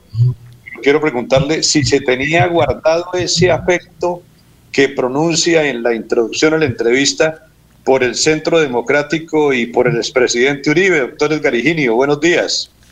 Eh, Eliezer, buenos días. Un gusto de saludarlo. Mire, eh, mi, mi- mi corazón eh, fue siempre conservadora, pero, pero las circunstancias políticas eh, hacen que uno tenga que ponerle sentido común. La primera vez que yo fui elegido concejal de Bucaramanga, yo fui cuatro veces concejal Eliezer, fue por Convergencia Ciudadana, con, para ese momento con Luis Alberto Gil Castillo. Luis Alberto salió diputado y yo salí eh, concejal de Bucaramanga. Él llevaba cuatro candidatos más. Después, cuando vi lo que estaba sucediendo en ese momento en Convergencia, le estoy hablando de 1996. 96, 97. 97, sí, perfecto. Eh, regresé al Partido Conservador, donde permanecí, donde trabajé al lado de Consuelo Durán, de Jorge Humberto, de Iván Díaz, de Lina Barrera. Ahí estuve todo el tiempo hasta que sucedieron los hechos lamentables de Iván Díaz. Después apoyé a Lina Barrera. Y fui diputado también por el Partido Conservador. Recuerde, Eliezer, que yo aspiré a la alcaldía de Florida Blanca hace unos años y perdí con el joven Mantilla. Y, y no encontré ese respaldo del Partido Conservador hacia mí. Eh, Didier Tavera, eh, a quien apoyamos a la gobernación, quería nombrarme como secretario de Agricultura, pero no encontré el respaldo ni de Iván Díaz ni de Lina Barrera. Entonces yo venía de colocar casi 40 mil votos en Florida Blanca eh, prácticamente solo, porque toda la clase política se fue con mantilla. Las únicas dos personas que me acompañaron, tres hasta el final, fueron Carlos Ramón González en el Partido Verde, Horacio Serpa, que en paz descanse, y Miguel Ángel Pinto. Toda la dirigencia, pero toda es toda. Sume Cambio Radical, Bernabé Celis, sume Luis Alberto Gil, Freddy Anaya, Antonio Marín, eh, los, eh, el alcalde de la época, eh, Carlos Roberto, los Díaz Barrera, los Mantilla, que, que fueron los que me metieron a la alcaldía, Jorge Humberto, terminaron al otro lado. Allá terminó Jaime Durán, allá terminó el Pote Gómez, allá terminaron todos los dirigentes. Y yo me quedé solo acá. Los Tamayo terminaron allá, los Villamizar terminaron al otro lado con Mantilla. Eso frente a, a tal vez algún celo que había con Iván Díaz y con Lina, porque ni siquiera la diferencia era conmigo. Entonces, si yo no encuentro Eliezer el respaldo en un partido, y después llegó a, a- a ser dirigente del partido Héctor Mantilla, por su condición de alcalde, que no había sido elegido en el Partido Conservador, sino en un movimiento de él y con, y con otros movimientos, pues a mí me quedaba muy difícil volverme súbdito de, de- de esas personas, de manera que si yo quería aspirar a Eliezer a algún tema en el Partido Conservador, tenía que ir a buscar a Iván Díaz y a Lina, que no me habían dado el respaldo para ser parte del gobierno de Didier Tavera, e ir al joven Mantilla, que acababa de ganarme las elecciones. Luego, cuando a uno no lo quieren, pues yo arranqué para otra casa y me fui con Eduardo Enríquez y con Nubia López. Ah, bueno, perfecto. Vamos a una pausa y cuando regresemos eh, vamos a combinar las noticias eh, con nuestro invitado especial, el doctor Edgar Higinio. Y tenemos noticias de Nubia López y de el instinto Horacio Serpa Uribe. Son las 6 de la mañana, 16 minutos. 101, cámara 101. Amigos, les habla Oscar Villamizar Meneses. Logramos gestionar para que se inviertan más de 90 mil millones de pesos en la vía Curos Málaga. Acompáñenme con su voto, marcando Centro Democrático 101 a la Cámara de Representantes. Y con nuestra fórmula al Senado, Jenny Rosso, marcando Centro Democrático número 15 al Senado de la República. Oscar Villamizar es el 101. A la Cámara, vota Centro Democrático 101, Oscar Villamizar. Publicidad política pagada. Queremos que disfrutes de un servicio de energía confiable y de calidad. Por eso, trabajamos en el mantenimiento de la infraestructura eléctrica. Para que estés informado oportunamente de las fechas y horarios, síguenos en nuestras redes sociales o consulta toda la información en www.esa.com.co. ESA, Grupo EPM, Vigilado Superservicios. somos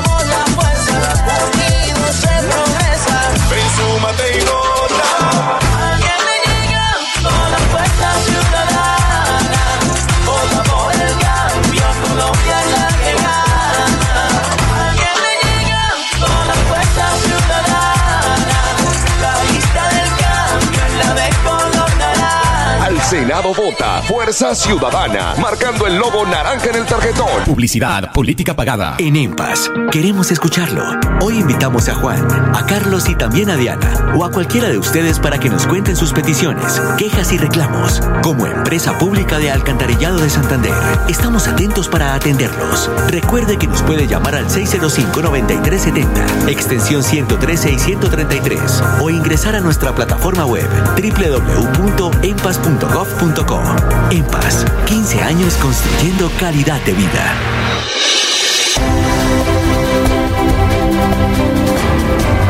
Información y análisis. Es el estilo de Últimas Noticias por Radio Melodía 1080 AM.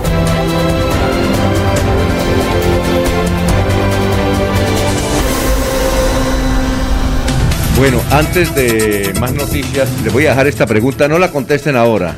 Echen cabeza. Anótela, Laurencio, para que no se le olvide. Y si alguien me responde, lo invito a almorzar.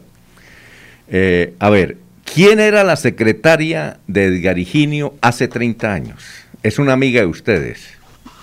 Es una gran, eh, una, eh, es una persona famosa. ¿Quién era la secretaria de Edgar Higinio hace eh, 30 años? La secretaria de la Contraloría. Bueno, anótenlo ahí. Vamos con noticias, Ernesto. A esta hora son las 6 y 19. Bueno, eh, vamos a ir con noticias, pero quiero saludar al doctor Edgar Villabona y me alegra ver que está en esa mesa de trabajo de Radio Melodía bastante tiempo. En otra oportunidad creo que estuvo muy fugaz su visita, dialogamos ahí, pero me alegra mucho tenerlo. En Florida Blanca se está trabajando por la seguridad. Las autoridades eh, han hecho visitas a los diferentes barrios y ayer se hizo un operativo en el parque principal buscando la identificación de algunos ciudadanos extranjeros.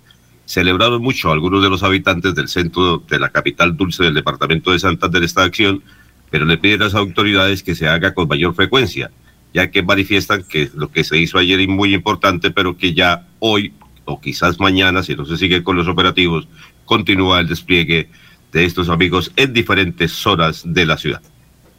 A ver, don Jorge, noticias a esta hora.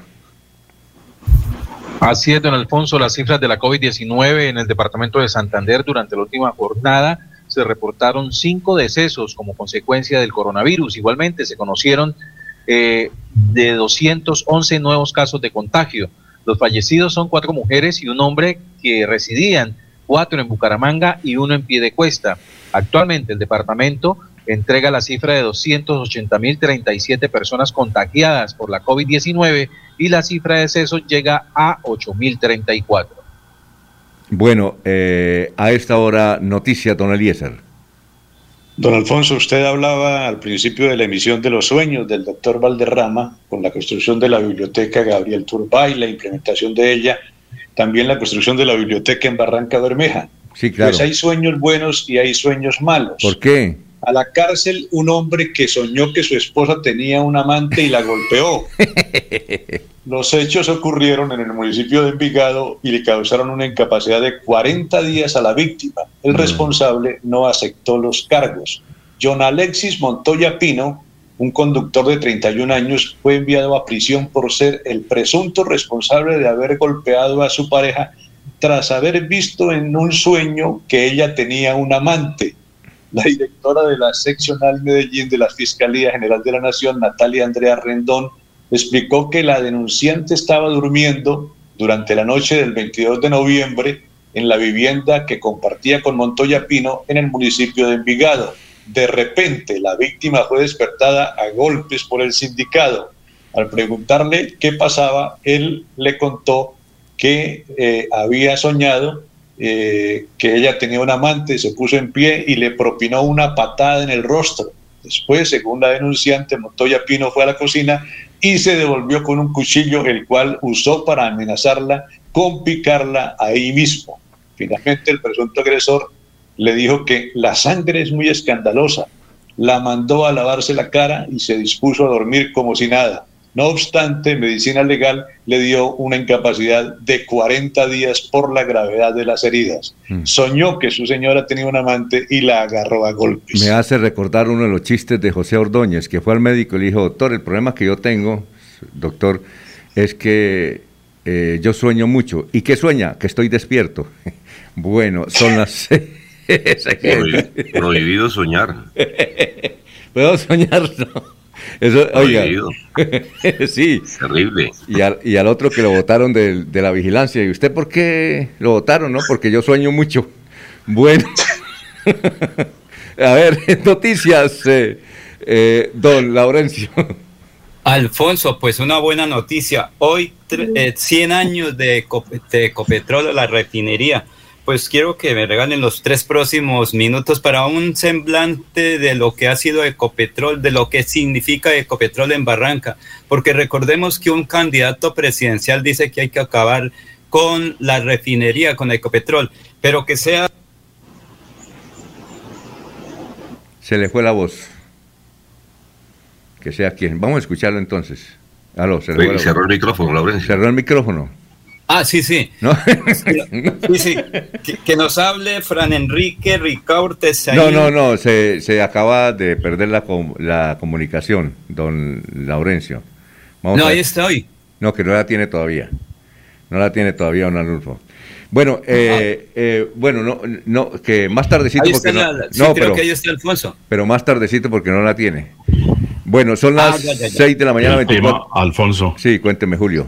Eh, eh, eh, el tema del agresor de su pareja como consecuencia del sueño que tuvo no deja de ser interesante. Hay sueños premonitorios, ¿no? ¿Por qué? Sueños, ¿Qué que, pasó? final- sueños que finalmente terminan materializándose, terminan expresando una realidad y una verdad. ¿no? Es un interesante tema para los onirana- onir- onironautas, ¿no? Los que estudian los sueños. Orinorauta, Eh, ¿eso tiene que ver con orinada o no? Orinorauta. No, con, con onirología, ¿no? Lo onírico es lo que expresa los sueños, ¿no?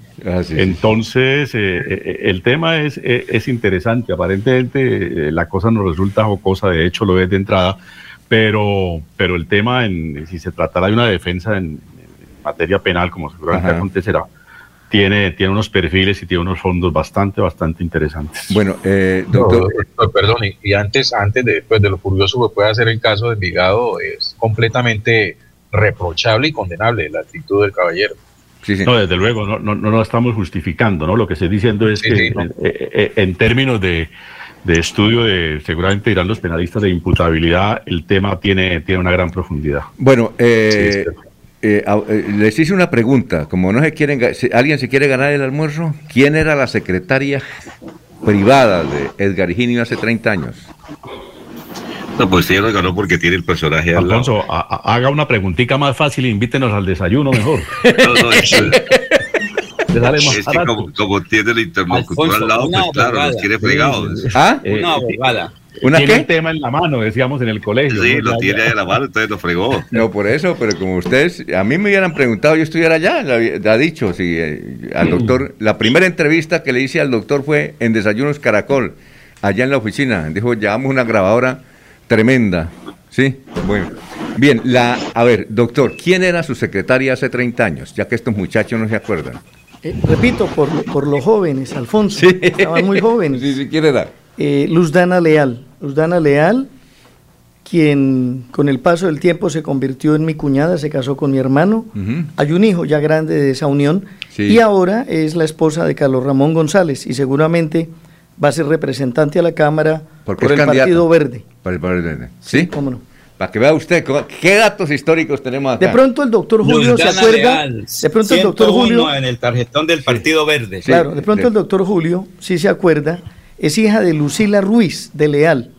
Sí, claro, creo que es hija de colega Lucila, nuestra, ¿no? sí, Colega y casi compañera Sí. suya. Creo que fue Sí, compañera De, de Gerardo Martínez allá en la Universidad Autónoma. Muy Sí, tal vez fue alumna mía, eh, Edgar Elias- Edgar eh, Girio. Ay, qué Eh, bien. Fue, fue, fue- fue alumna mía en la Universidad Autónoma, ciertamente. A ver, eh, Correcto. prese- sí, presente de una vez ya su invitado, don Laurencio, sin tanto preámbulo, preséntelo de una vez, ¿oyó? Sí, ese Fran Enrique Ricaurte, un pensionado de Ecopetrol. ¿Qué significa estos 100 años de Ecopetrol y la refinería? Buen día. Pues la refinería para acá, para Barranca Bermeja, significa desarrollo, eh, empleabilidad, porque pues prácticamente es la única empresa que queda aquí en Barranca Bermeja. Era empleo para los barramejos aquí y para todas las personas que también desean trabajar en el área de la petroquímica aquí en, en nuestro país tantos recuerdos que quedan de tantos años de trabajo, buenos amigos, buenos compañeros de trabajo, muchísimos compañeros supervisores y, eh, personas, ingenieros de muchísima calidad.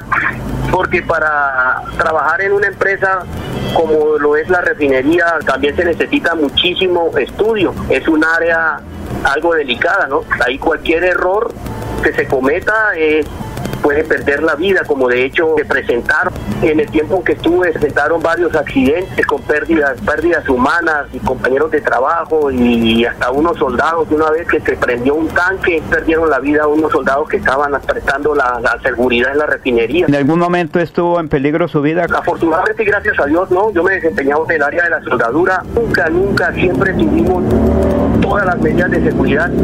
Eh, como soldador necesitamos estar al máximo en, en seguridad, el área muy peligrosa, ahí están los bomberos, porque Ecopetrol tiene un área de bomberos muy entrenadas en caso de un accidente, entonces eso le brindaba a uno mucha confianza para realizar los trabajos dentro de la refinería. ¿Qué piensa del futuro de Ecopetrol, de la refinería? Porque algunos dicen que eso se puede acabar próximamente. próximas elecciones que vienen, el, el- el señor presidente eh, no mira con ojos a la refinería, empieza a volverse obsoleta. Refinería también necesita desarrollarse. Ya este audio al futuro señor presidente que mire a Ecopetrol porque definitivamente Ecopetrol es la primera empresa del país. La refinería es el motor del país. Y si ella falla, se- va a ver muy, muy afectada la economía de nuestro país. Ecopetrol hay que defenderla. Eso no tiene ninguna discusión. Y bueno, tenemos el sindicato, la Unión Sindical Obrera, y es nuestro medio de, como de, decirle al gobierno, hombre, no haga esto, no haga aquello, mire esto, mire aquello. La, la única entidad que, que defiende a la empresa se llama la Unión Sindical Obrera.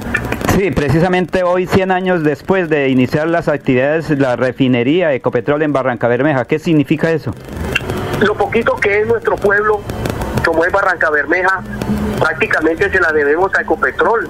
Ecopetrol es la que ha estado desarrollando nuestra ciudad y Ecopetrol se acaba, yo pienso que Barranca termina también su desarrollo.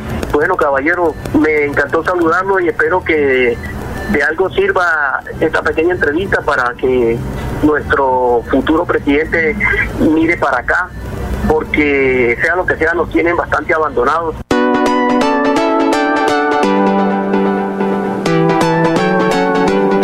Melodía, Melodía, Radio Sin Fronteras.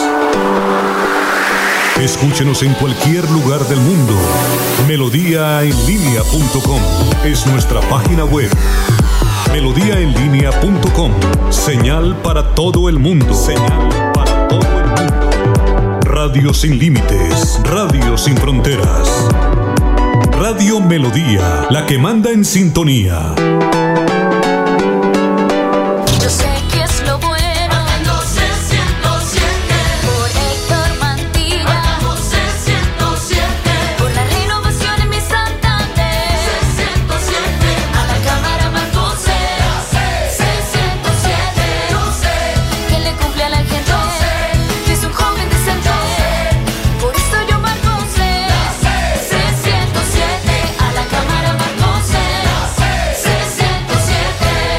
Publicidad, política pagada. Mis papás están muy felices porque el bono escolar de Cajazán está en 40.800 pesos. No lo puedo creer. Vámonos ya para el supermercado Cajazán Puerta del Sol. La feria escolar va hasta el 28 de febrero y tenemos 127 parqueaderos disponibles.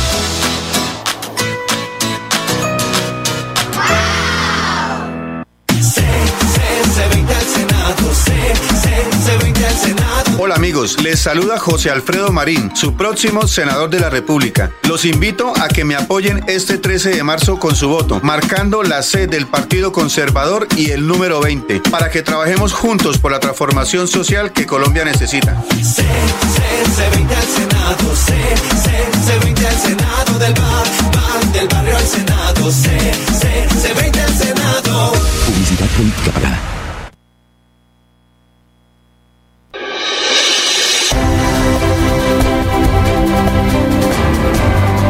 Información y análisis. Es el estilo de Últimas Noticias por Radio Melodía 1080 AM.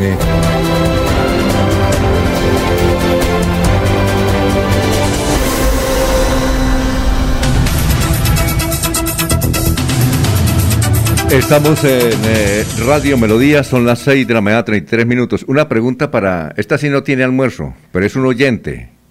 Eh, ¿Están pendientes de la pregunta del oyente o no? ¿Sí? Aló. A ver. ¿Están pendientes de la pregunta del oyente? Son las 6 y 33. Aló. Ernesto. Sí. Ah, bueno. Sí, sí, Doctor, escuchamos, Alfonso. La pregunta. Es que el, el- el doctor Avellaneda parece que tiene un interrogante, Alfonso. Sí, Sí, sí, que- que- no, a propósito de la entrevista que, que se pasó hace un momento, Alfonso, yo no sé hasta qué punto realmente se puede decir que Barranca es una ciudad completamente abandonada por el Estado. Barranca es una ciudad que tiene ingresos tributarios por razón de su producción petrolera, por razón de su eh, condición jurídica de distrito, eh, tiene unos ingresos también muy particulares. Los aportes directos que Ecopetrol hace a la ciudad también son cuantiosos, entonces uno no sabe hasta cierto punto qué tan, tan, tan verídico resulte afirmar que Barranca es una ciudad abandonada por el Estado. Yo lo que creo es que más que abandonada, Barranca puede ser una ciudad mal administrada. Ah, Alfonso. oh, sí, cuénteme, Eliezer. También producto de la entrevista de Laurencio, le escuché al entrevistado una palabra que poco le gusta a la gente de Barranca, el tema barramejo. Usted le dice a una persona de Barranca que es barramejo y me parece, Jorge, usted que es de esa zona, que no le gusta a la gente de Barranca Bermeja. Y es la palabra correcta. Pocas veces uno escucha que alguien se refiere así eh, a que es de Barranca. Y este señor, para comenzar, dijo, nosotros los barramejos. Eh, también es la palabra que defiende el doctor, eh, perdón, el profesor Enrique Ordóñez como la correcta para calificar a la gente nacida en Barranca Bermeja. Es- Ese, ese es un tema de, de eterna discusión entre los residentes en el puerto. Sí, casi que, que ya ah, se puede decir que tanto los unos y los otros han aceptado que los llamen de una u otra manera. Muy bien. Eh, no, no. eh, sí, pero sí, hay mucha gente que no le gusta que le diga. Por ejemplo, Juvenal Bolívar, que es de Barranca, dijo, hágame el favor y no me diga barramejo. Digo, no me diga barranqueño. Perdón, no me diga barramejo, dígame barranqueño. Y barranqueño es el de la Guajira, Barranca Guajira. Muy bien, eh, la otra pregunta que es para un oyente, Juan, que nos escribe. Dígale a sus compañeros eh, si ellos tienen, si eh, eh, estaban muy jóvenes hace 30 años, que no se acuerdan quién era la secretaria del doctor eh, Edgar Higinio, ni tampoco se encontraban de Edgar Higinio, o es que el Alzheimer ya está tocando la puerta. Respuesta de alguno de ustedes.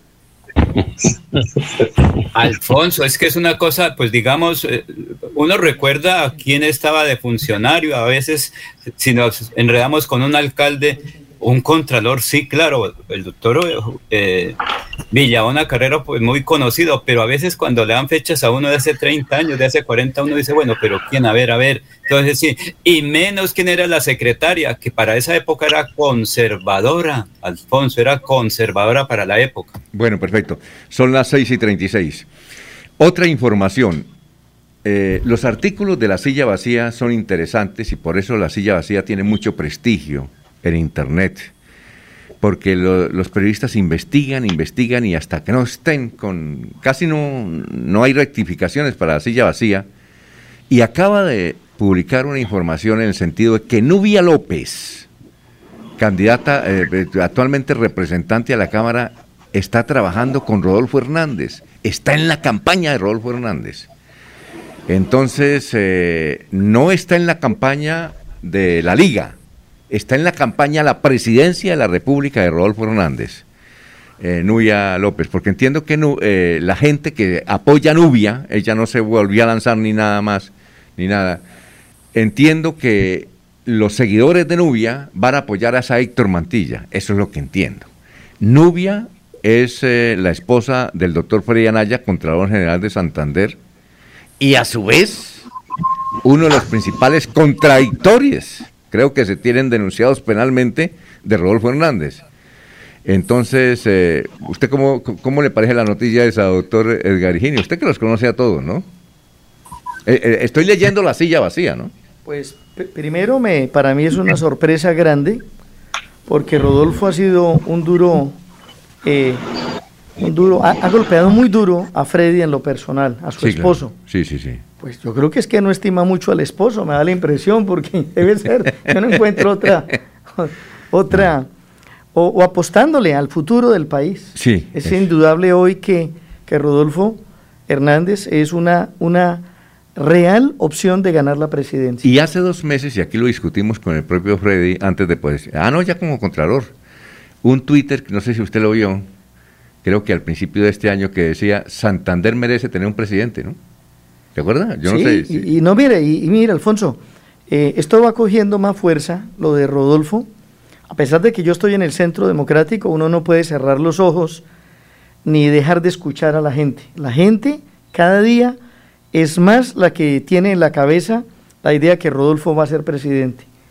Entonces, como, como el ingeniero no se identifica exactamente con ningún partido y dice lo que piensa sin darle dos vueltas, entonces eso hace que mucha gente se identifique con él. Asumió la bandera de, de lucha contra la corrupción, prácticamente él la, la tiene embolsillada y la gente le está creyendo a Rodolfo.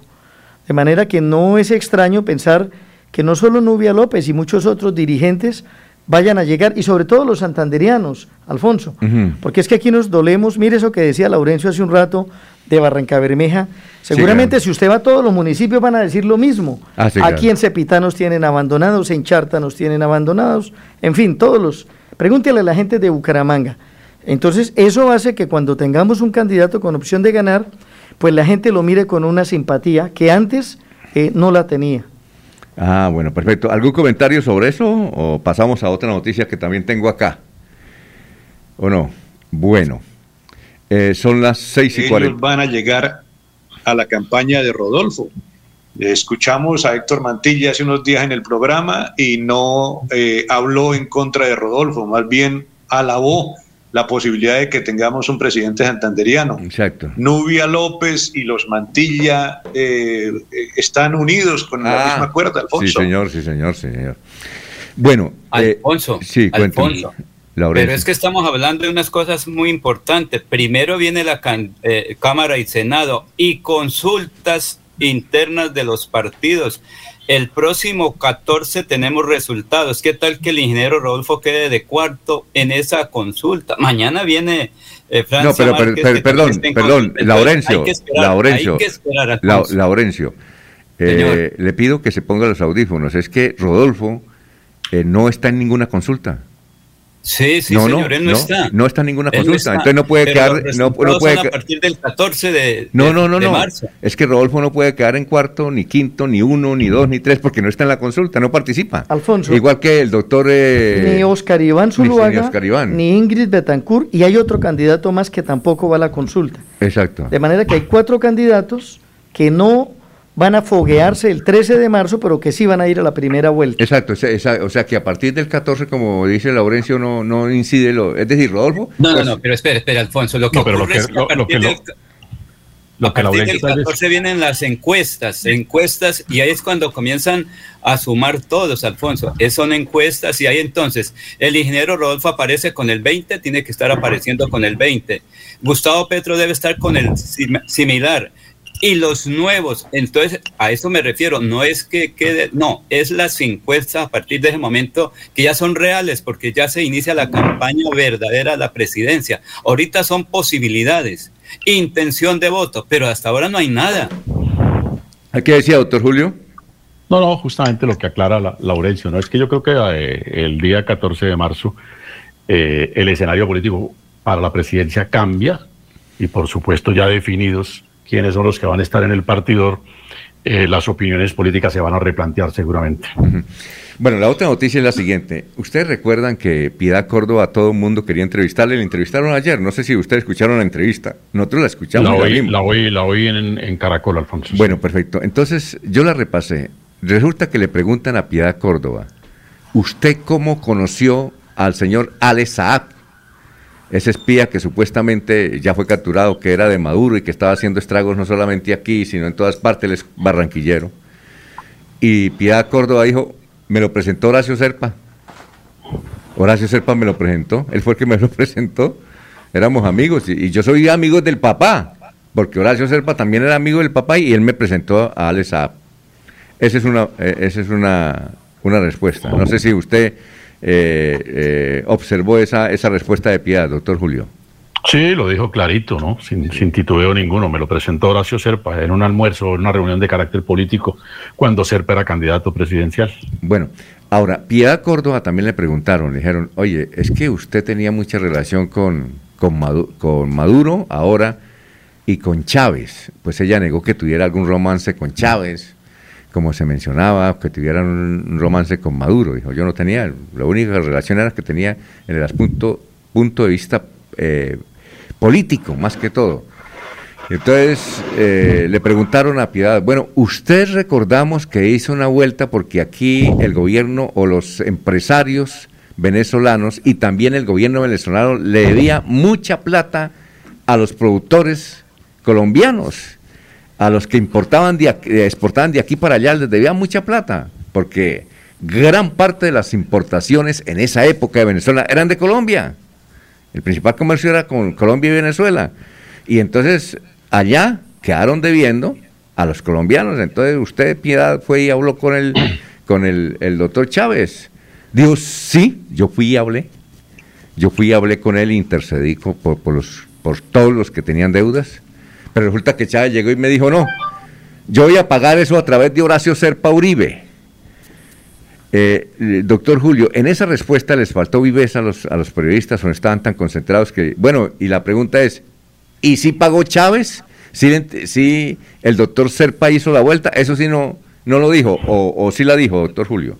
No, no, no, no, no interrogaron sobre eso y por supuesto no hubo respuesta alguna, ¿no? Sí, interesante. Pero lo que queda claro es que ella me dio eh, en general para que se pagaran los créditos que estaban pendientes hacia los colombianos, no en particular a ninguno. Y en segundo término, que efectivamente fue desplazada porque Chávez tomó la decisión de hacer esa gestión por otro conducto. Bueno. ¿Habrá, ¿Habría dicho lo mismo, habría contado lo mismo la señora Piedad con, con Horacio Serpa vivo? es que esa es la, esa es la pregunta. Es que eso llama la atención, don Eliezer, que, que todas las respuestas en las cuales eh, podrían dejar a Piedad Córdoba en una posición privilegiada o de claridad frente a alguna de esas actuaciones, siempre tiene por testigo a una persona fallecida. Sí, ¿usted la escuchó, doctor eh, Edgar Higinio? Sí, claro que la escuché y la escuché sin asombro, porque una manera de eludir la responsabilidad penal es echarle la culpa a los muertos, ¿no? Sí, claro. Entonces, el doctor Julio Avellaneda fue abogado penalista de los buenos, y eso depende de quien escuche. De pronto, eh, un juez sumiso le cree que el muerto tuvo la culpa. La Jurisdicción Especial para la Paz va a decir, sí, la, la culpa fue de los muertos. Recuerde usted que los tantos crímenes que se están confesando están colocando como autores a quienes ya murieron.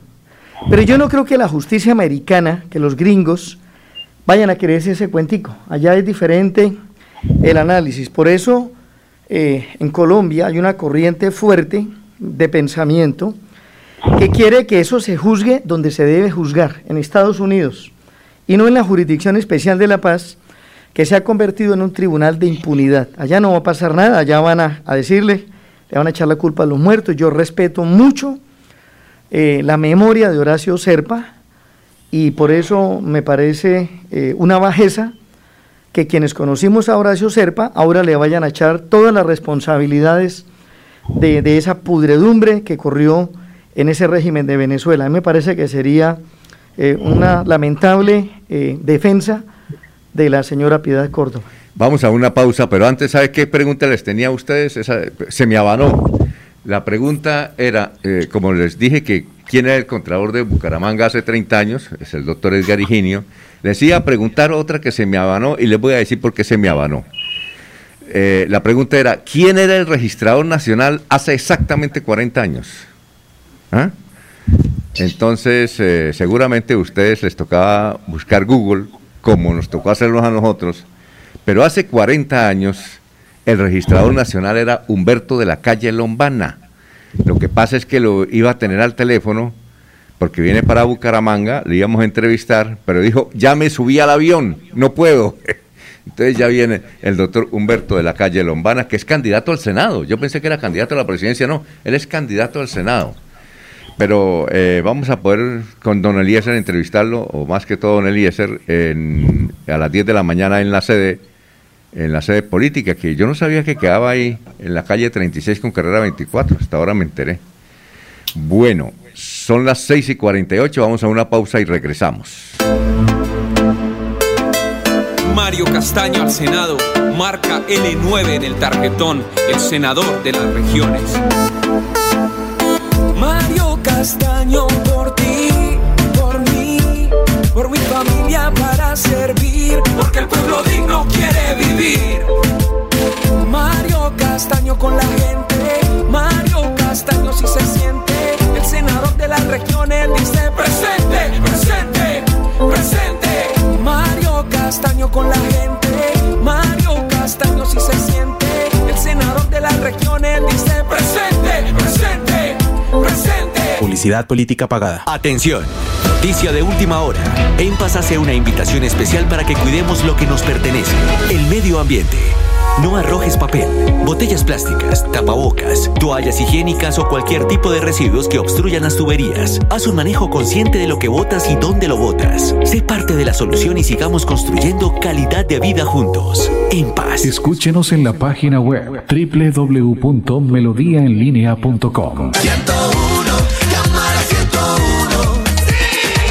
Amigos, les habla Oscar Villamizar Meneses. Qué grato fue gestionar centros digitales, computadores e infraestructura educativa para las escuelas rurales de nuestros niños de Santander. Acompáñenme con su voto marcando Centro Democrático número 101 a la Cámara de Representantes y con nuestra fórmula Jenny Rosso, Senado de la República, Centro Democrático 15. Oscar Villamizar es el 101. A la Cámara. Vota Centro Democrático 101. Oscar Villamizar. Publicidad política pagada.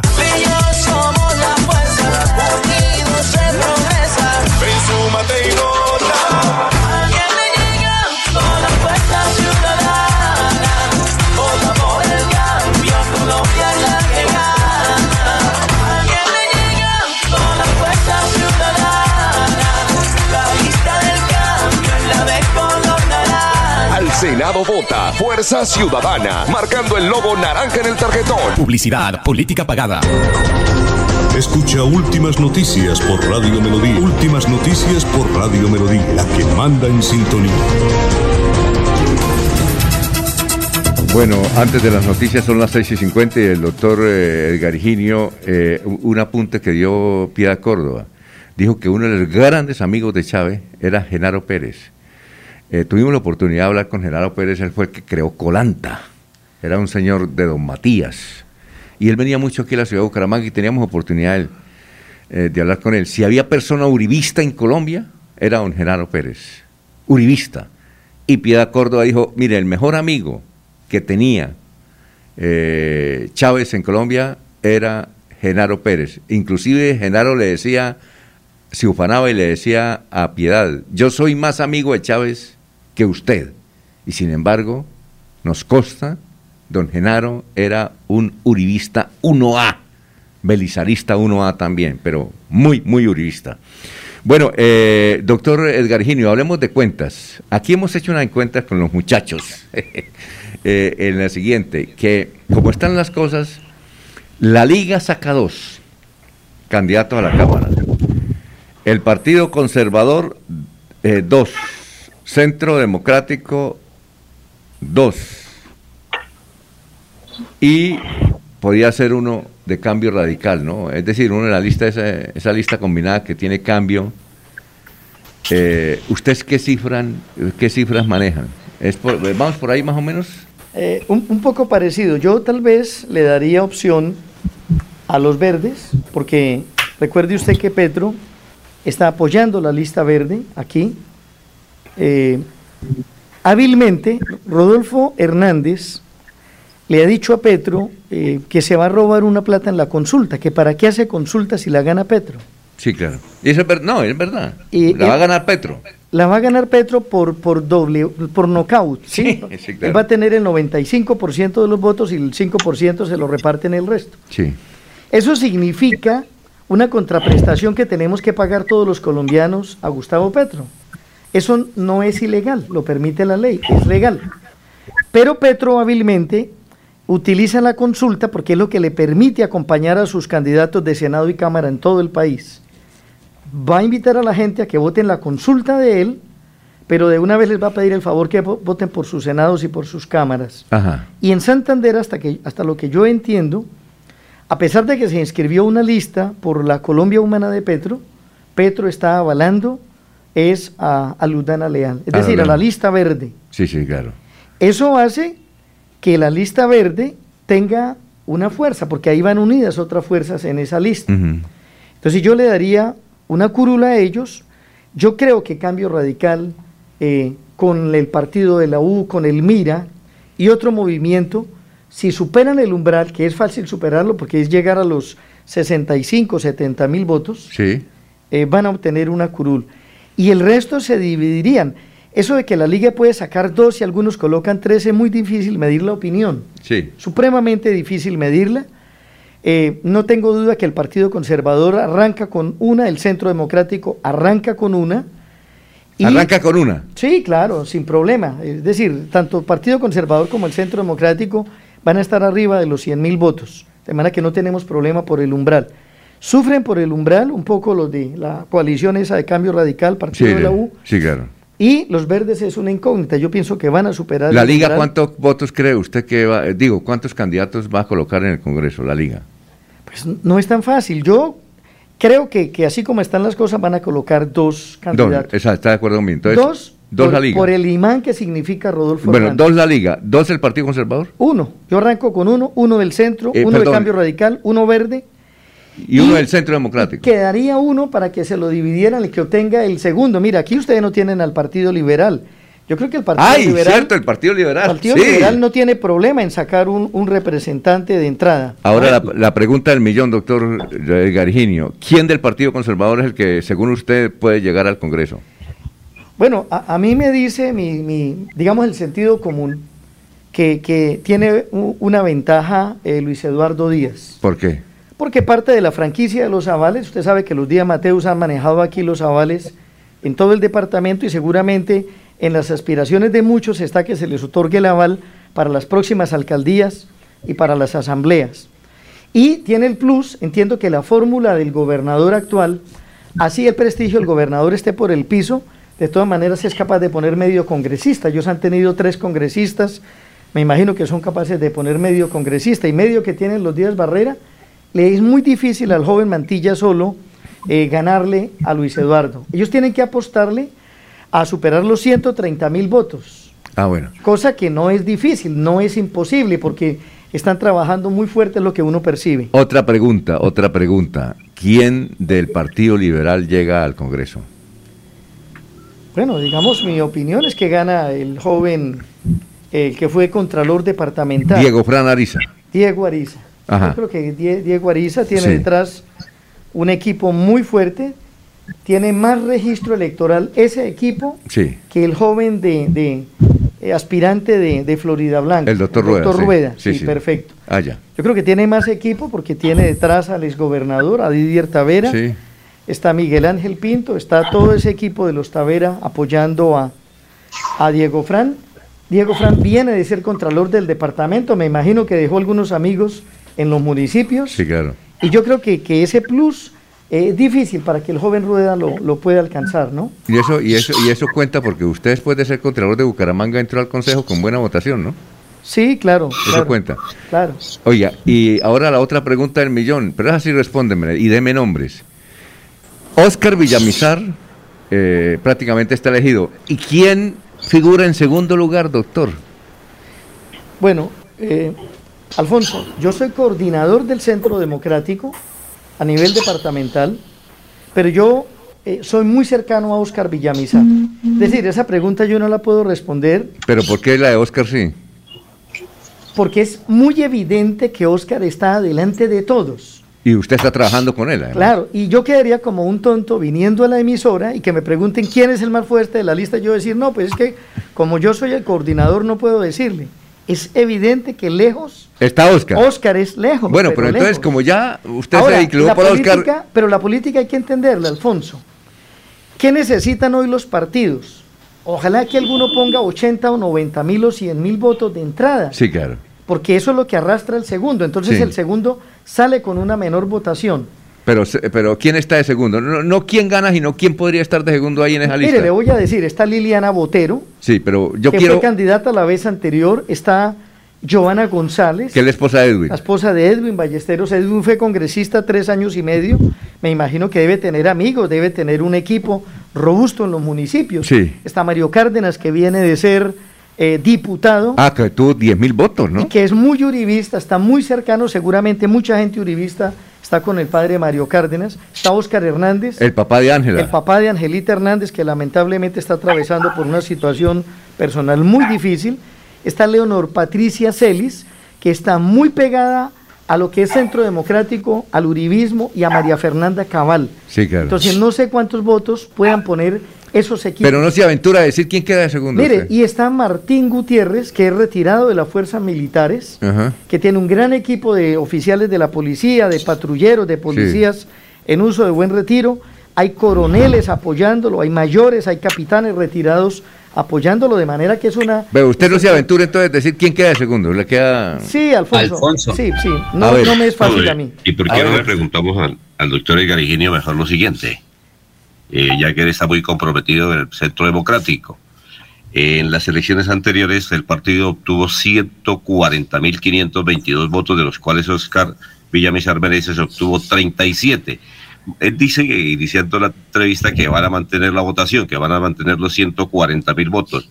¿Cuántos va a poner eh, Oscar Villamizar Meneses como cabeza de lista para que esto sea una realidad, doctor Higinio? Me.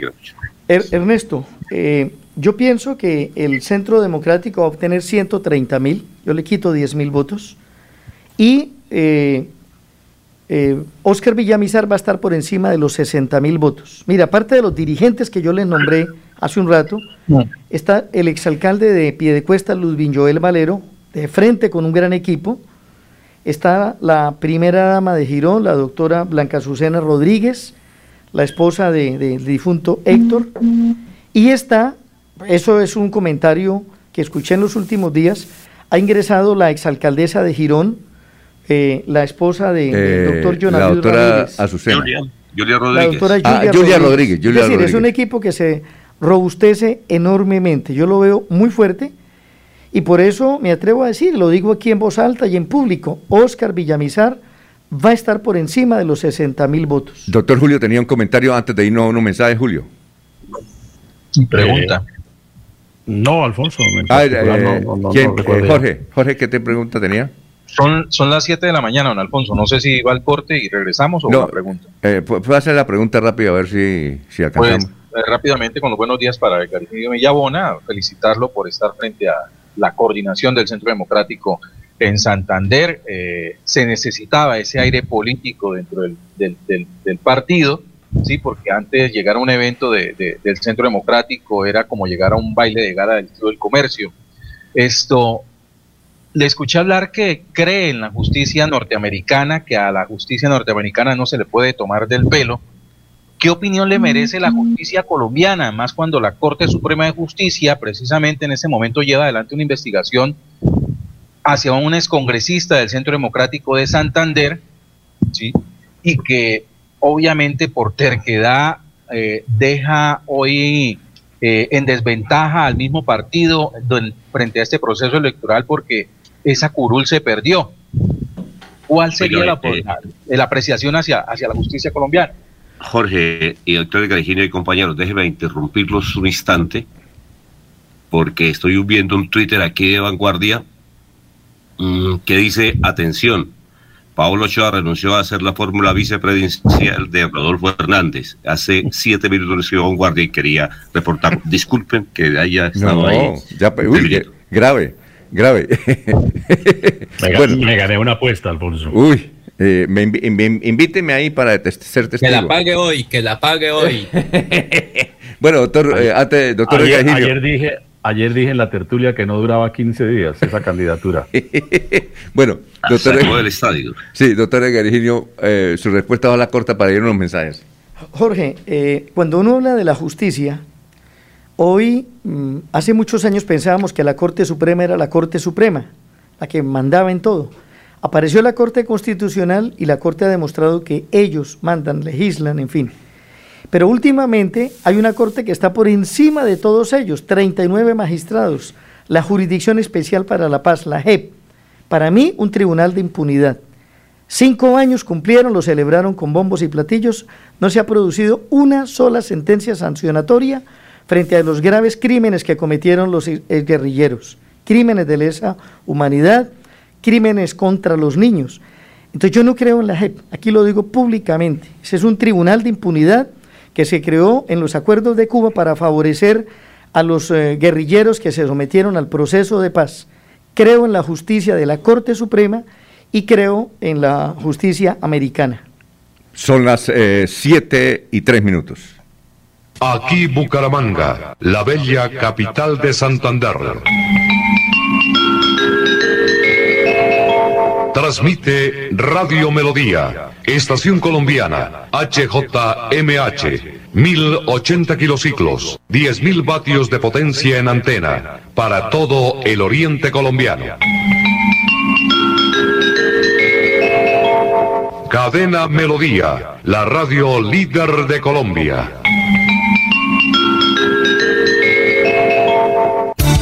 Los invitamos a sintonizar el programa Curación Natural de la Unidad Médica Biológica del Dr. Ricardo González, de lunes a viernes en los horarios 7 y 30 y 9 y 30 de la mañana y los sábados 7 y 30 y 12 del mediodía. Aquí encontrará la orientación profesional para todo tipo de enfermedades, tratamientos con medicamentos naturales. Llame y agende su cita médica al 313-392-2623. 313-392-2623.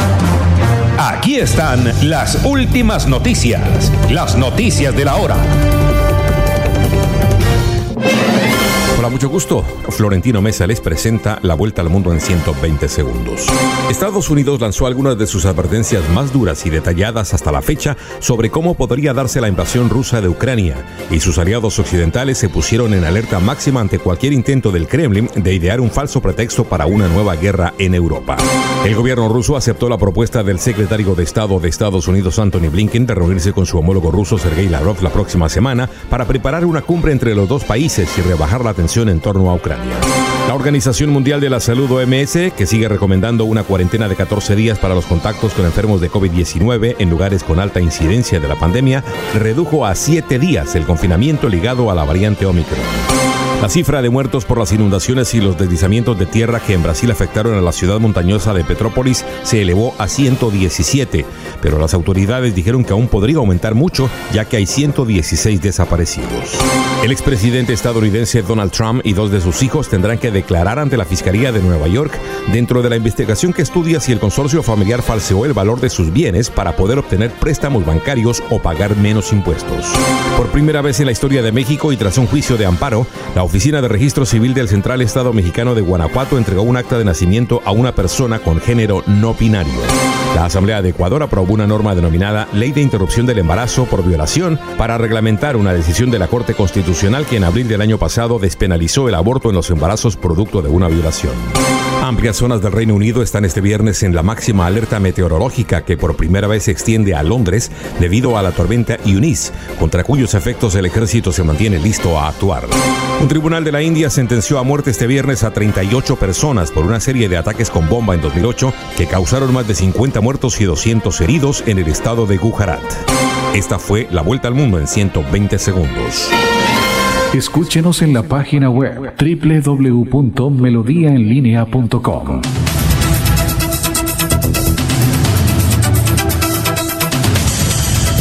Bueno, son las 7 de la mañana, 7 minutos. Gran Diego, ¿cómo se encuentra allá en Orlando? Bienvenido. Alfonso, buenos días, ¿cómo está? ¿Usted conoce al doctor Virginio o no? Sí, sí, claro, claro, tuve la posibilidad de alguna vez conocerlo en- cuando estaba en Colombia, sí, señor. Y, y, él- y no, y ahorita que está en estado, él también va mucho hablando, ¿no? Es que también tiene nietos Él va mucho hablando. Sí, conocí a sus sobrinos, si no estoy mal. eh, a, a uno, a uno que cantaba vallenatos, que tocaba el acordeón. Toca, toca. ¿Cuál es, doctor? Pipe, Pipe Villabona, Pipe, Diego, un saludo Pipe, muy a cordial. Pipe lo conocí. Está y al viviendo- papá de Pipe también lo conocí. Pipe está viviendo Al en Miami. odontólogo. Sí, sí. Pipo está bien, en Miami está Sí, viendo. se fue a vivir allá. Fue a Ah. trabajar y a vivir allá. Ah, qué bueno. ¿Qué más? ¿Qué tenemos para hoy? Bien, no les quito mucho tiempo para no interrumpir semejante charla eh, política tan interesante. No, y además porque, que- ¿sabe, y saben por qué? Hay un señor que se llama Eliezer Galvez que tiene un invitado, entonces... Sí, no les quito mucho tiempo. Hoy les voy a hablar de algo un poquito más eh, banal y menos trascendente para nuestro país. Pero es que les quiero recomendar una película, la película que tiene más nominaciones al Oscar. ¿Cómo se llama? Se llama El Poder del Perro. ¿El Poder Es del una Perro? película- El Poder del Perro. Es una película que está en Netflix. Es un drama psicológico western, o sea, tiene ya varios ingredientes que la hacen distinta. Eh, una novela original de Thomas Savage eh, del año 1967, adaptada al cine por, la directora Jane Campion. Es la primera directora que está dos veces nominada al, mejor al Oscar como mejor director. Eh, es una producción de Australia, Canadá, Nueva Zelanda, Estados Unidos y el Reino Unido. Y se lanzó en septiembre del 2021 en el Festival de Venecia. Los protagonistas, Benedict Cumberbatch, seguramente muchos de los muchachos, no ustedes, eh, lo, conocen por, lo conocen por el Doctor Strange. Eh, es un, un actor británico muy famoso. Kristen Dunst, Jesse Plemons y Cody Smith McPhee. Los actores, los cuatro principales actores, todos están nominados al Oscar como mejor actor, mejor actriz secundaria y mejor actor secundaria, secundario, perdón, dos de los actores. Es decir, hay dos de la misma película en la misma categoría, una cosa que ya es inusual para los Óscares. La película habla de todo un poquito, habla de amor, de dolor, de resentimiento, de celos, incluso toca temas eh, referentes a la sexualidad de alguno de los protagonistas, pero tiene un giro muy inesperado al final que la hace muy, muy interesante. Entre sus nominaciones, como le decía, al Oscar tiene 12, es la película más nominada este año, está nominada a Mejor Película, a Mejor Dirección, a Mejor Actor, a Mejor Actor Secundario y a Mejor Actriz Secundaria, es decir, tiene todo. Toda la película fue filmada en Nueva Zelanda, en la región de Otago, en la región de Otago, perdón, en Nueva Zelanda, y tuvo que ser lanzada en cines eh, en los Estados Unidos para poder participar por todos los premios, a pesar de ser una producción original para Netflix. Tremenda película, ya tuve el placer de verla, es un poco lenta para la gente que es un poco impaciente, la película hay que llevarla con cuidado, hay que llevarla con calma, pero hay que verla. Es una muy buena película nominada a los Oscars este año. El poder del perro. Bueno, estaremos viéndola por Netflix. Gracias, Diego, muy amable. Nos vemos el lunes. Un placer y un saludo para todos. Y nos vemos el lunes. Que estén muy bien. Perfecto. 7 de la mañana, 10 minutos. Don Eliezer, su invitado. Don Alfonso, mi invitado es el fabricante de calzado Raúl Julián Serrano.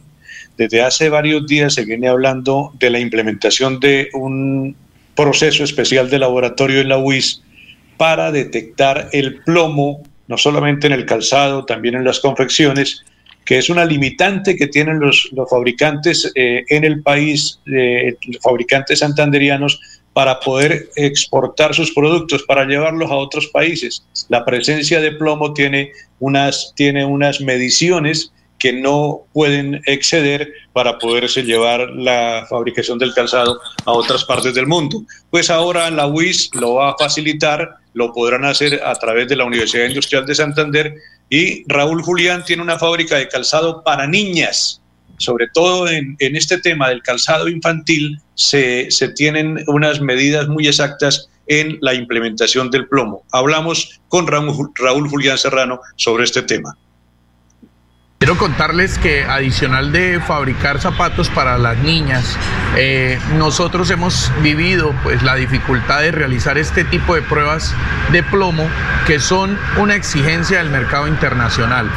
Esas pruebas antes de este anuncio que hace la UIS, que me parece a buena hora, eh, teníamos que hacerla fuera del país. Entonces, esto mejora la competitividad, los tiempos y además le da un valor agregado al producto, no solamente por cumplir, sino porque nuestros productos van a salir con un valor agregado muy significativo, que es que sea cero plomo en, las, en los elementos con los que se construye este producto.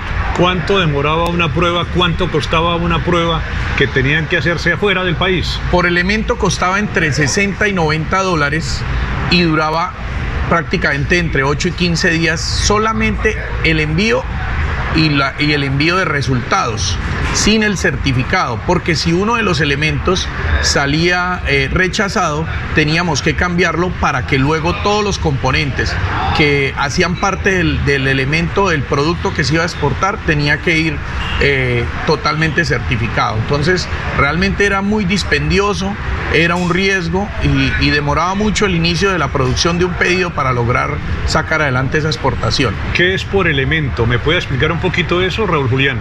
Un zapato tiene algunos elementos eh, que la gente conoce, como es la plantilla, la suela, la capellada, los adornos, los herrajes. Eso es un elemento del, del producto.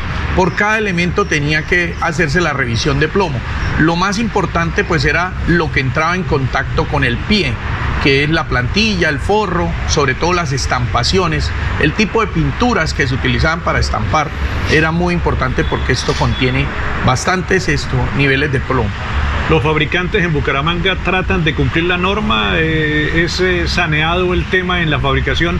Pues eh, eh, la tarea no es solamente de los fabricantes, la tarea también es de la proveeduría. Ellos desde el inicio deben entregar los insumos sin este tipo de, de elementos venenosos que ya hoy por hoy están, están out del mercado de, de los niños y tenemos que entregar productos con valor agregado. Yo, yo pienso que esto no es solamente por cumplir la norma, sino por poder ponerle una etiqueta diferenciadora a nuestros productos y poder llegar no solamente a los mercados internacionales, sino poder entregarles a, los, a nuestros coterráneos productos con cero plomo. Constituye entonces, Raúl Julián, una gran noticia la aparición de este laboratorio de la UIS al servicio de los fabricantes de calzado. Sobre todo una gran noticia no solo para el sector calzado, porque esto, esto también eh, eh, puede expandirse al sector de las confecciones, al sector de los que producen juguetes lúdicos para los niños, productos que son para el mercado de los infantes y, y por qué no para el mercado de, de la construcción, porque estoy seguro que las tuberías en donde se conduce el agua tienen que tener este tipo de certificados. Hay otros mercados que van a poder utilizar este laboratorio y van a lograr tener unos certificados mucho más rápido a tiempo y obviamente con la UIS que, que sin duda es la mejor universidad del país.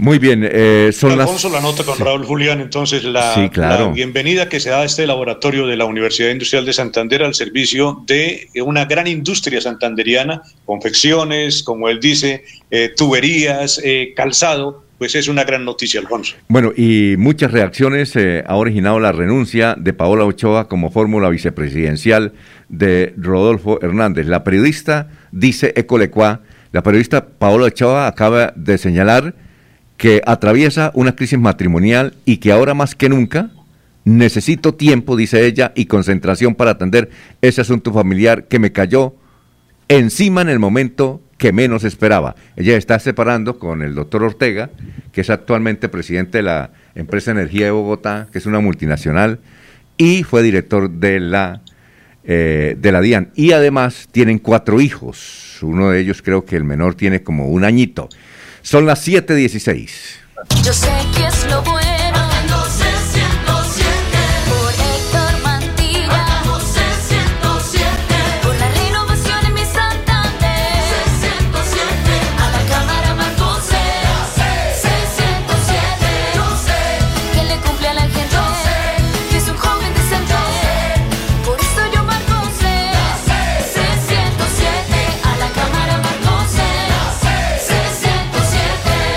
Publicidad, política pagada.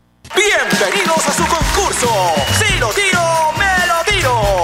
Un concurso diseñado para usted que arroja todo tipo de residuos en el sistema de El medio ambiente no es un juego. El buen uso del sistema de alcantarillado es fundamental para su cuidado. No arroje restos de papel, botellas plásticas, tapabocas, toallas higiénicas, tampones, desperdicios y todo tipo de elementos que taponan las tuberías. Tú puedes formar parte del equipo En Paz y proteger el medio ambiente. En Paz, construimos calidad de vida. Hay más noticias. Muchas noticias, muchas noticias en Melodía 1080 AM.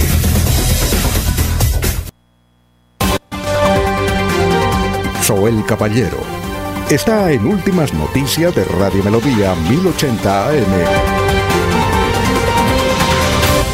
Buenos días, Alfonso, para usted, para los compañeros, igualmente para todos los oyentes. A partir de las 10 de la mañana, en las instalaciones del Club Miramar, se cumplirá el acto principal de la celebración de los 100 años de Ecopetrol. Al evento han sido invitados el presidente de la República, Iván Duque, el ministro de Minas, Diego Mesa, miembros de la Junta Directiva Gerentes de la Petrolera, el gobernador de Santander, Mauricio Aguilar Hurtado, el alcalde distrital de Barranca Bermeja, Alfonso El Haas, autoridades del Ministerio Público, gremios de Barranca Bermeja, rectores de universidades, empresarios de la región y periodistas.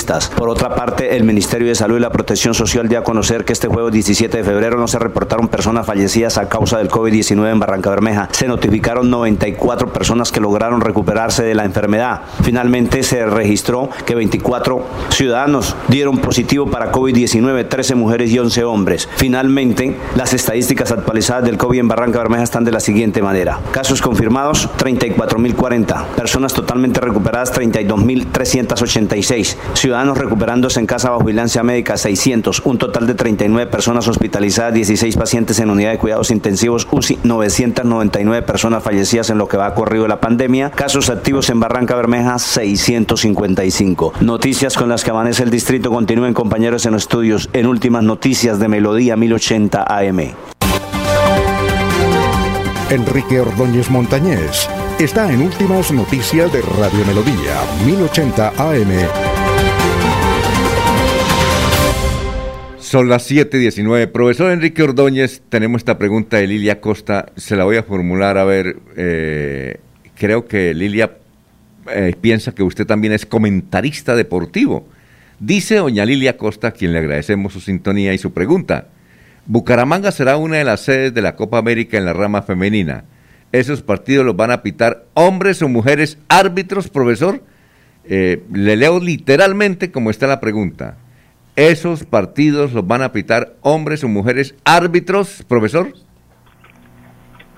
Doña Alfonso, muy buenos días, para usted para todos los oyentes. Doña Lilia, pues eh, entendemos que esos partidos femeninos los pitan mujeres, no árbitros hombres, sino mujeres.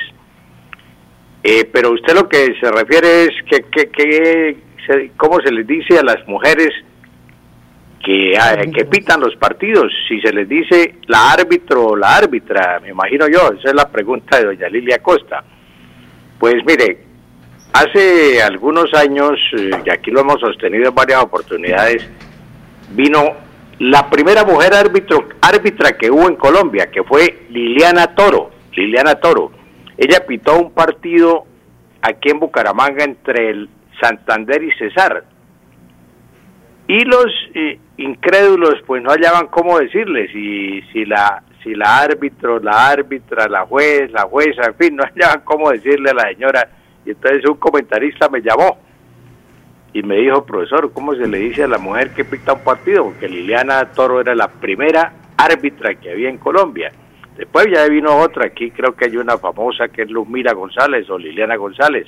Esa niña mm, pita varios partidos, se ha servido también como eh, auxiliar de línea en los partidos también. Entonces, pues yo les dije, es muy fácil, saquen el diccionario que tienen en el bolsillo, el señor Google, y él les responde, ahí aparece la palabra árbitra. Árbitra no es de hoy ni de ayer, eso hace muchísimos años que figura en el diccionario, Alfonso. Lo que pasa es que somos perezosos con los términos nuevos. Si a mí me aparece un término nuevo, yo soy comentarista deportivo, pues yo lo busco en Google a ver si ese término es o no correcto. Entonces yo les decía que lo correcto era la árbitra, la árbitra, no la árbitro. La mujer es la árbitra. Y aquí en el campeonato de la Copa América que se va a, eh, que tiene como sede a Bucaramanga para algunos partidos, seguro que va a haber árbitras, árbitras. Y creo que el domingo hay un partido también aquí entre Argentina y Colombia en femenino y creo que también va a haber una árbitra, una mujer. Entonces la mujer es la árbitra y el hombre es el árbitro, Alfonso. Bueno, son las 7.23. Jorge Sánchez dice que ahora que estamos en campañas políticas ocurren muchas metidas de pata que tienen que rectificar. En esos casos es correcto decir que piden excusas, profesor. Bueno, don Jorge, desde que las excusas se hicieron, nadie queda mal, ¿no? Ese es un dicho viejo. Pero el verbo excusar se ha tomado como sinónimo de perdonar, de disculpar, de dispensar. Excúseme usted por tal cosa. Eh, le hago esta pregunta, pero tenga la bondad de excusarme. Excusar significa perdón y por eso pedir, pedir, excusas, pedir excusas no encaja dentro de las normas del buen uso del español. No hay que pedir excusas porque es como si estuviera uno arrodillado pidiendo perdón. Las excusas nunca se piden, las excusas se dan. Damos excusas a nuestros oyentes porque hubo un corte de energía, por ejemplo, es muy común en la radio. Damos excusas o siempre por el acto que he cometido. Mm, Le doy excusas a fulano de tal y no eh, o le presento excusas, pero nunca pida, porque uno ofende a Alfonso y todavía va a pedir. Si uno ofende, todavía va a pedir. No, no, no. Las excusas se dan o se presentan, pero jamás se piden porque quiere decir que se está arrodillando y pidiendo perdón, Alfonso. Muchas gracias, que pasen buen de semana, doctor Enrique Ordóñez. Doctor Alfonso, sí, con mucho gusto. Para usted también, un feliz fin de semana. Bueno, aquí tenemos un mensaje de don Cleomedes Bello.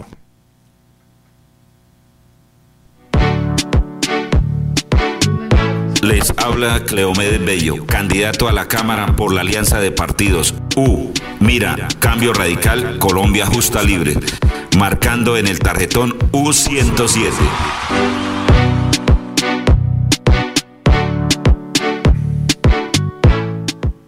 Bueno, la de himno, doctor Julio Enrique Avellaneda, son las 7.24 minutos. Doctor Julio. Hola, hola. Que tengo, tengo interferencias en el internet, Alfonso. Ah, bueno. Eh, don Jorge, la de irnos. Don Alfonso, noticia que se encuentra en desarrollo. Al parecer, la Fiscalía General de la Nación habría otorgado un principio de oportunidad a José Manuel Barrera, exgerente de la empresa eh, municipal de aseo de Bucaramanga y vinculado al caso conocido como Vitalogy. Muy bien, la de irnos, Eliezer. Don Alfonso, eh, ayer se cumplió un año del comienzo del Plan Nacional de Vacunación en Colombia y a propósito de esto, el ministro de Salud, el doctor Fernando Ruiz, aseguró que aún no es momento de eliminar el uso de tapabocas en espacios cerrados, aunque, dijo el ministro, es una posibilidad a futuro. Entonces, por ahora, debemos seguir utilizando y quienes, debe- quienes queremos preservar nuestra buena salud, debemos seguir utilizando en Colombia el tapabocas, Alfonso. La de irnos, eh, Laurencio.